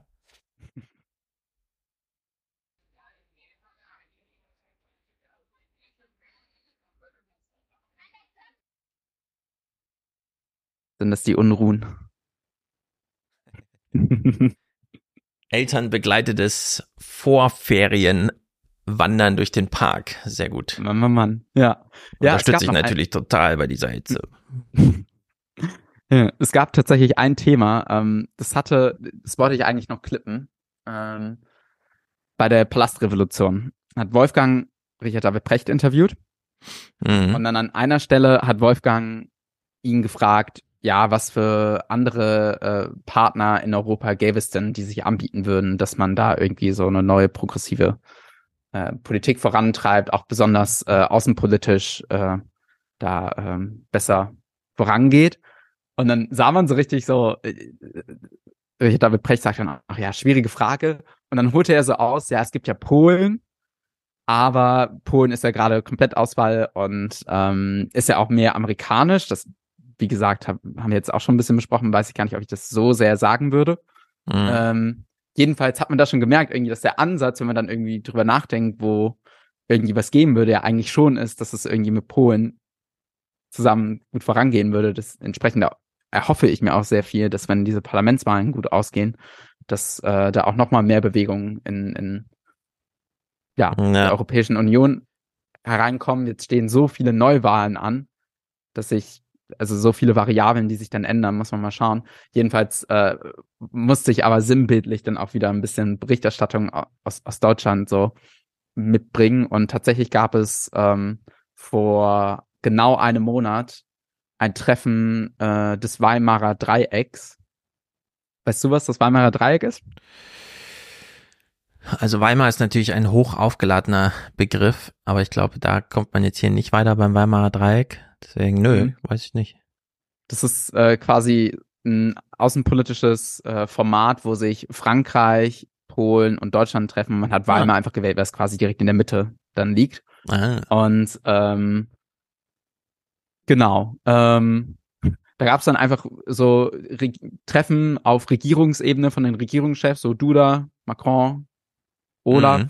Die haben sich in Frankreich getroffen und es wurde original nirgendwo berichtet. Ich habe sogar noch an dem Tag, wo er dann in Paris war, hatte Olaf dann noch in Köln äh, eine Veranstaltung bei der Phil Cologne, wo er sich hingesetzt hat und noch ein bisschen äh, ja. nochmal über seinen Respekt geredet hat und so, aber dann bei den Nachrichten nichts gefunden. Ich habe dann äh, bei Phoenix was gefunden und da musste ich einfach die ersten 30 Sekunden mitbringen, weil sie, glaube ich, so das Pro im Bild Deutschlands äh, ganz gut zusammengefasst haben. Der Clip heißt Weimarer Dreieck. Mhm.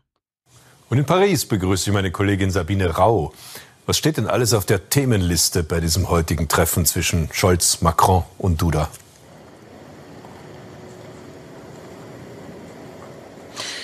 Ja, dieses Treffen soll ja ein starkes Signal an Putin senden, dass Europa zusammensteht, auch mit einem so schwierigen Partner wie Polen in dieser Zeit des Ukraine-Krieges. Naja, also beim Thema Ukraine-Krieg sind ja nun wirklich alle auf einer Seite und zwar angeführt von Polen. Ob man darüber also, sich jetzt irgendwas beweisen kann. Ja. Schwierig. Auch mit so schwierigen Partnern. So wie, obwohl wir Polen dabei haben, kriegen wir es gewuppt, so.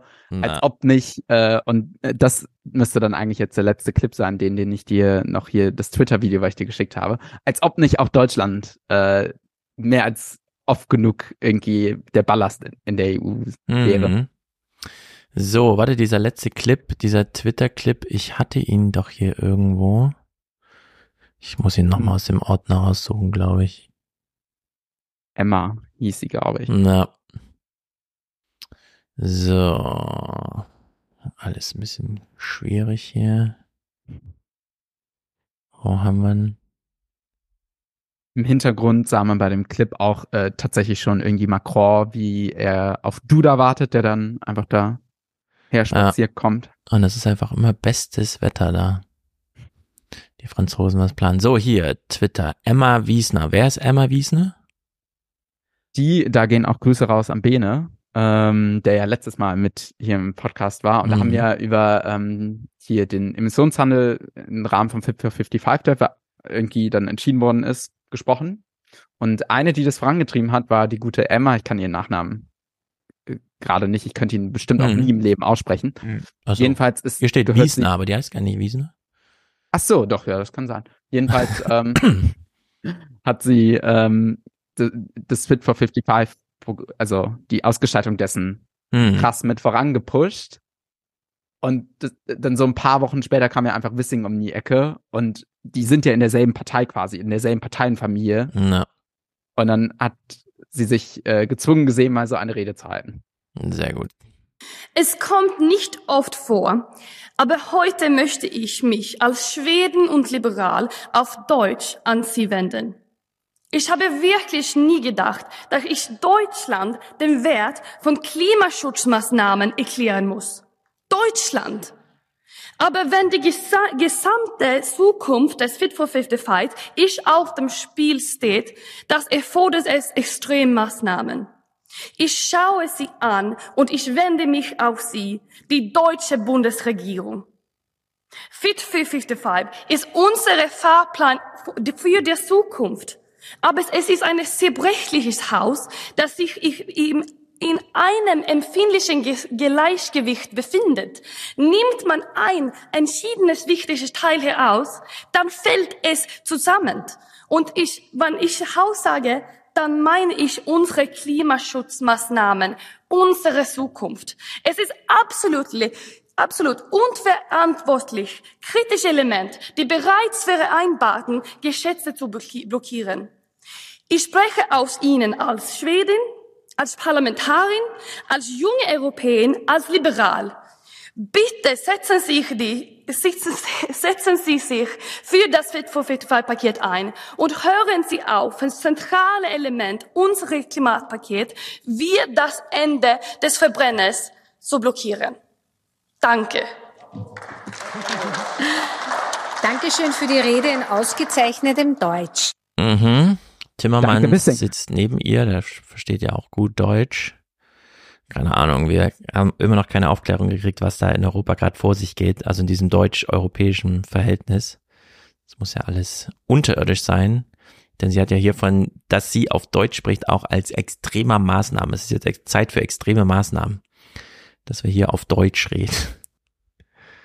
Aus der eigenen Familie, ist er Parteienfamilie, also. So, Mhm. ciao. Da hat sie, so, und dann daherkommen, ja. So, und dann haben wir noch die anderen Länder, die sind so ein Ballast. Polen und so. Schlimm ist das alles. Im Grunde müssen wir Ja. die FDP so abwehren wie die Polen die Peace, nur dort regiert sie halt in allen Ämtern und hat Ja. dann, wenn noch Beiwerk im Justizministerium aus der rechteren Ecke, aber So muss das passieren. Ja. nun gut. Also, Augen So. auf in Richtung Osteuropa weiterhin.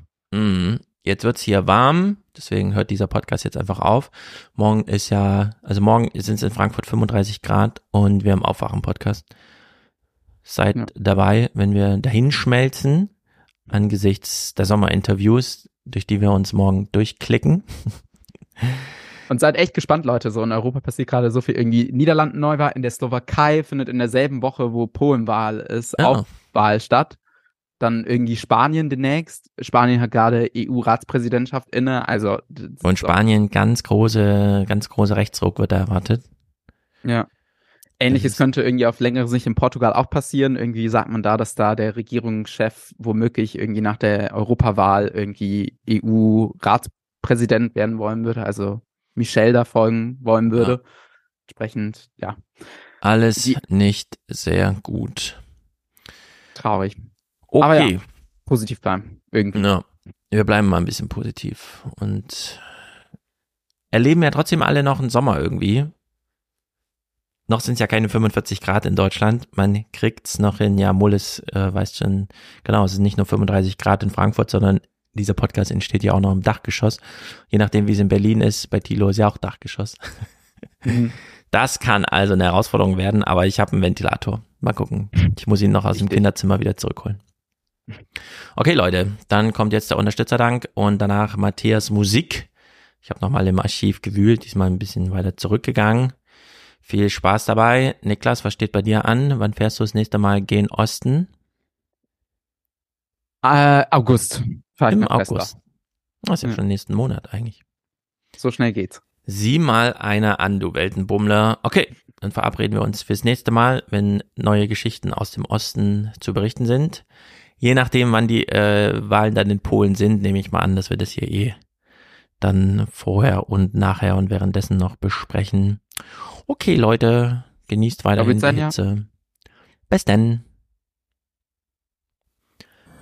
Unser kleiner Moment Achtsamkeit, Aufmerksamkeit, Dankbarkeit. Letzter Aufruf für den Alias Express. Die Fahrkarten bitte. Die Fahrkarten bitte eben noch früher Morgen, jetzt schon wieder so duster hier, zumindest im Video. Frontrunner heute ist Christian. Er schickt 50 Euro. Hallo Stefan. Ich spende 50 Euro, so war mir Gott helfe. Mal gucken, ob wir göttliche Dankbarkeit hier finden. Einfach Dankeschön, ganz einfach Dankeschön. Ziemlich göttlich, finde ich. Göttlich genug, zumindest.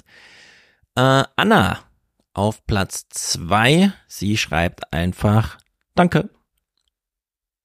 Na? Ich möchte heute Danke sagen. Danke an alle. Medien unseres Landes. Richtig. An alle Medien. Ich wollte die nicht unterbrechen. Außerdem, oh, noch eine Anna und ihr Dominik. Sie haben ein monatliches Danke, das Sie hier also verpacken. Das ist sehr gut. René sagt weiter so mit lieben Grüßen aus Darmstadt. Das ist noch weiter im Süden als Frankfurt. Das ist also noch heißer. Christiane, oh, viele Frauen. Toller Podcast, sagt sie. Einfach Dankeschön, ganz einfach Dankeschön. Janek ist hier dabei mit einer monatlichen Spende. Lukas sagt, danke Stefan. Ich sage, danke Lukas. Liebe CDU, lieber Armin Laschet, danke für eure Unterstützung. Tanja grüßt aus Österreich. Wir grüßen nach Österreich. Peter, Ulrike und Paolo, monatlicher Beitrag zur politischen Bildung. Johanna hat einen Platz im Raumschiff gebucht, hiermit zugestanden. Marius hat einen Dauerauftrag. Für Planungssicherheit sorgt Andreas. Sehr gut. Eckart hat ein Monatsticket. Philipp, durch euren Podcast werde ich ein klügerer Mensch. Danke dafür. Liebe CDU, Äh. lieber Na, liebe CDU, ist da nur noch einer? Ich möchte heute Dank. Ah, ich weiß auch nicht, was da los ist. Haben sich ausgedünnt oder was? Vielleicht haben die so Ablaufdaten. Wiebke grüßt aus Heidesee. Ich hoffe, da weht Seewind. Mitya, liebe Grüße aus Niedersachsen. Na, da ist flach, da weht es auf jeden Fall. Tino hat einen Fernsehbeitrag. Unterstützungs, nee, einen Fernsehbeitrag. Also sein Fernsehbeitrag. Sehr gut. Oliver, Raphael, Thomas, Franz, danke, bitte gern geschehen. Ma Merten, Susan, Johann, äh, Timo, ah, Johann schickt Liebesgrüße aus Köln.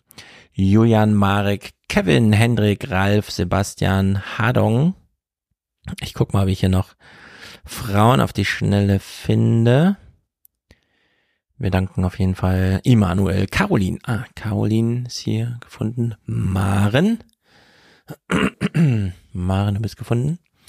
Ansonsten herzlichen Dank euch allen, auch hier ungenannten Monatswechslern und treu dabei seiern. Äh, schauen wir mal in Matthias Musikarchiv, bevor er morgen im Aufwachen-Podcast frische Musik von Matthias läuft. Matthias ist also immer on top of the game oder wie man auch immer solche Sprüche sagt. He meets his moments. Okay, Leute, ciao, ciao. Dieses ist das Bild der Welt. Dieses ist das Bild der Welt.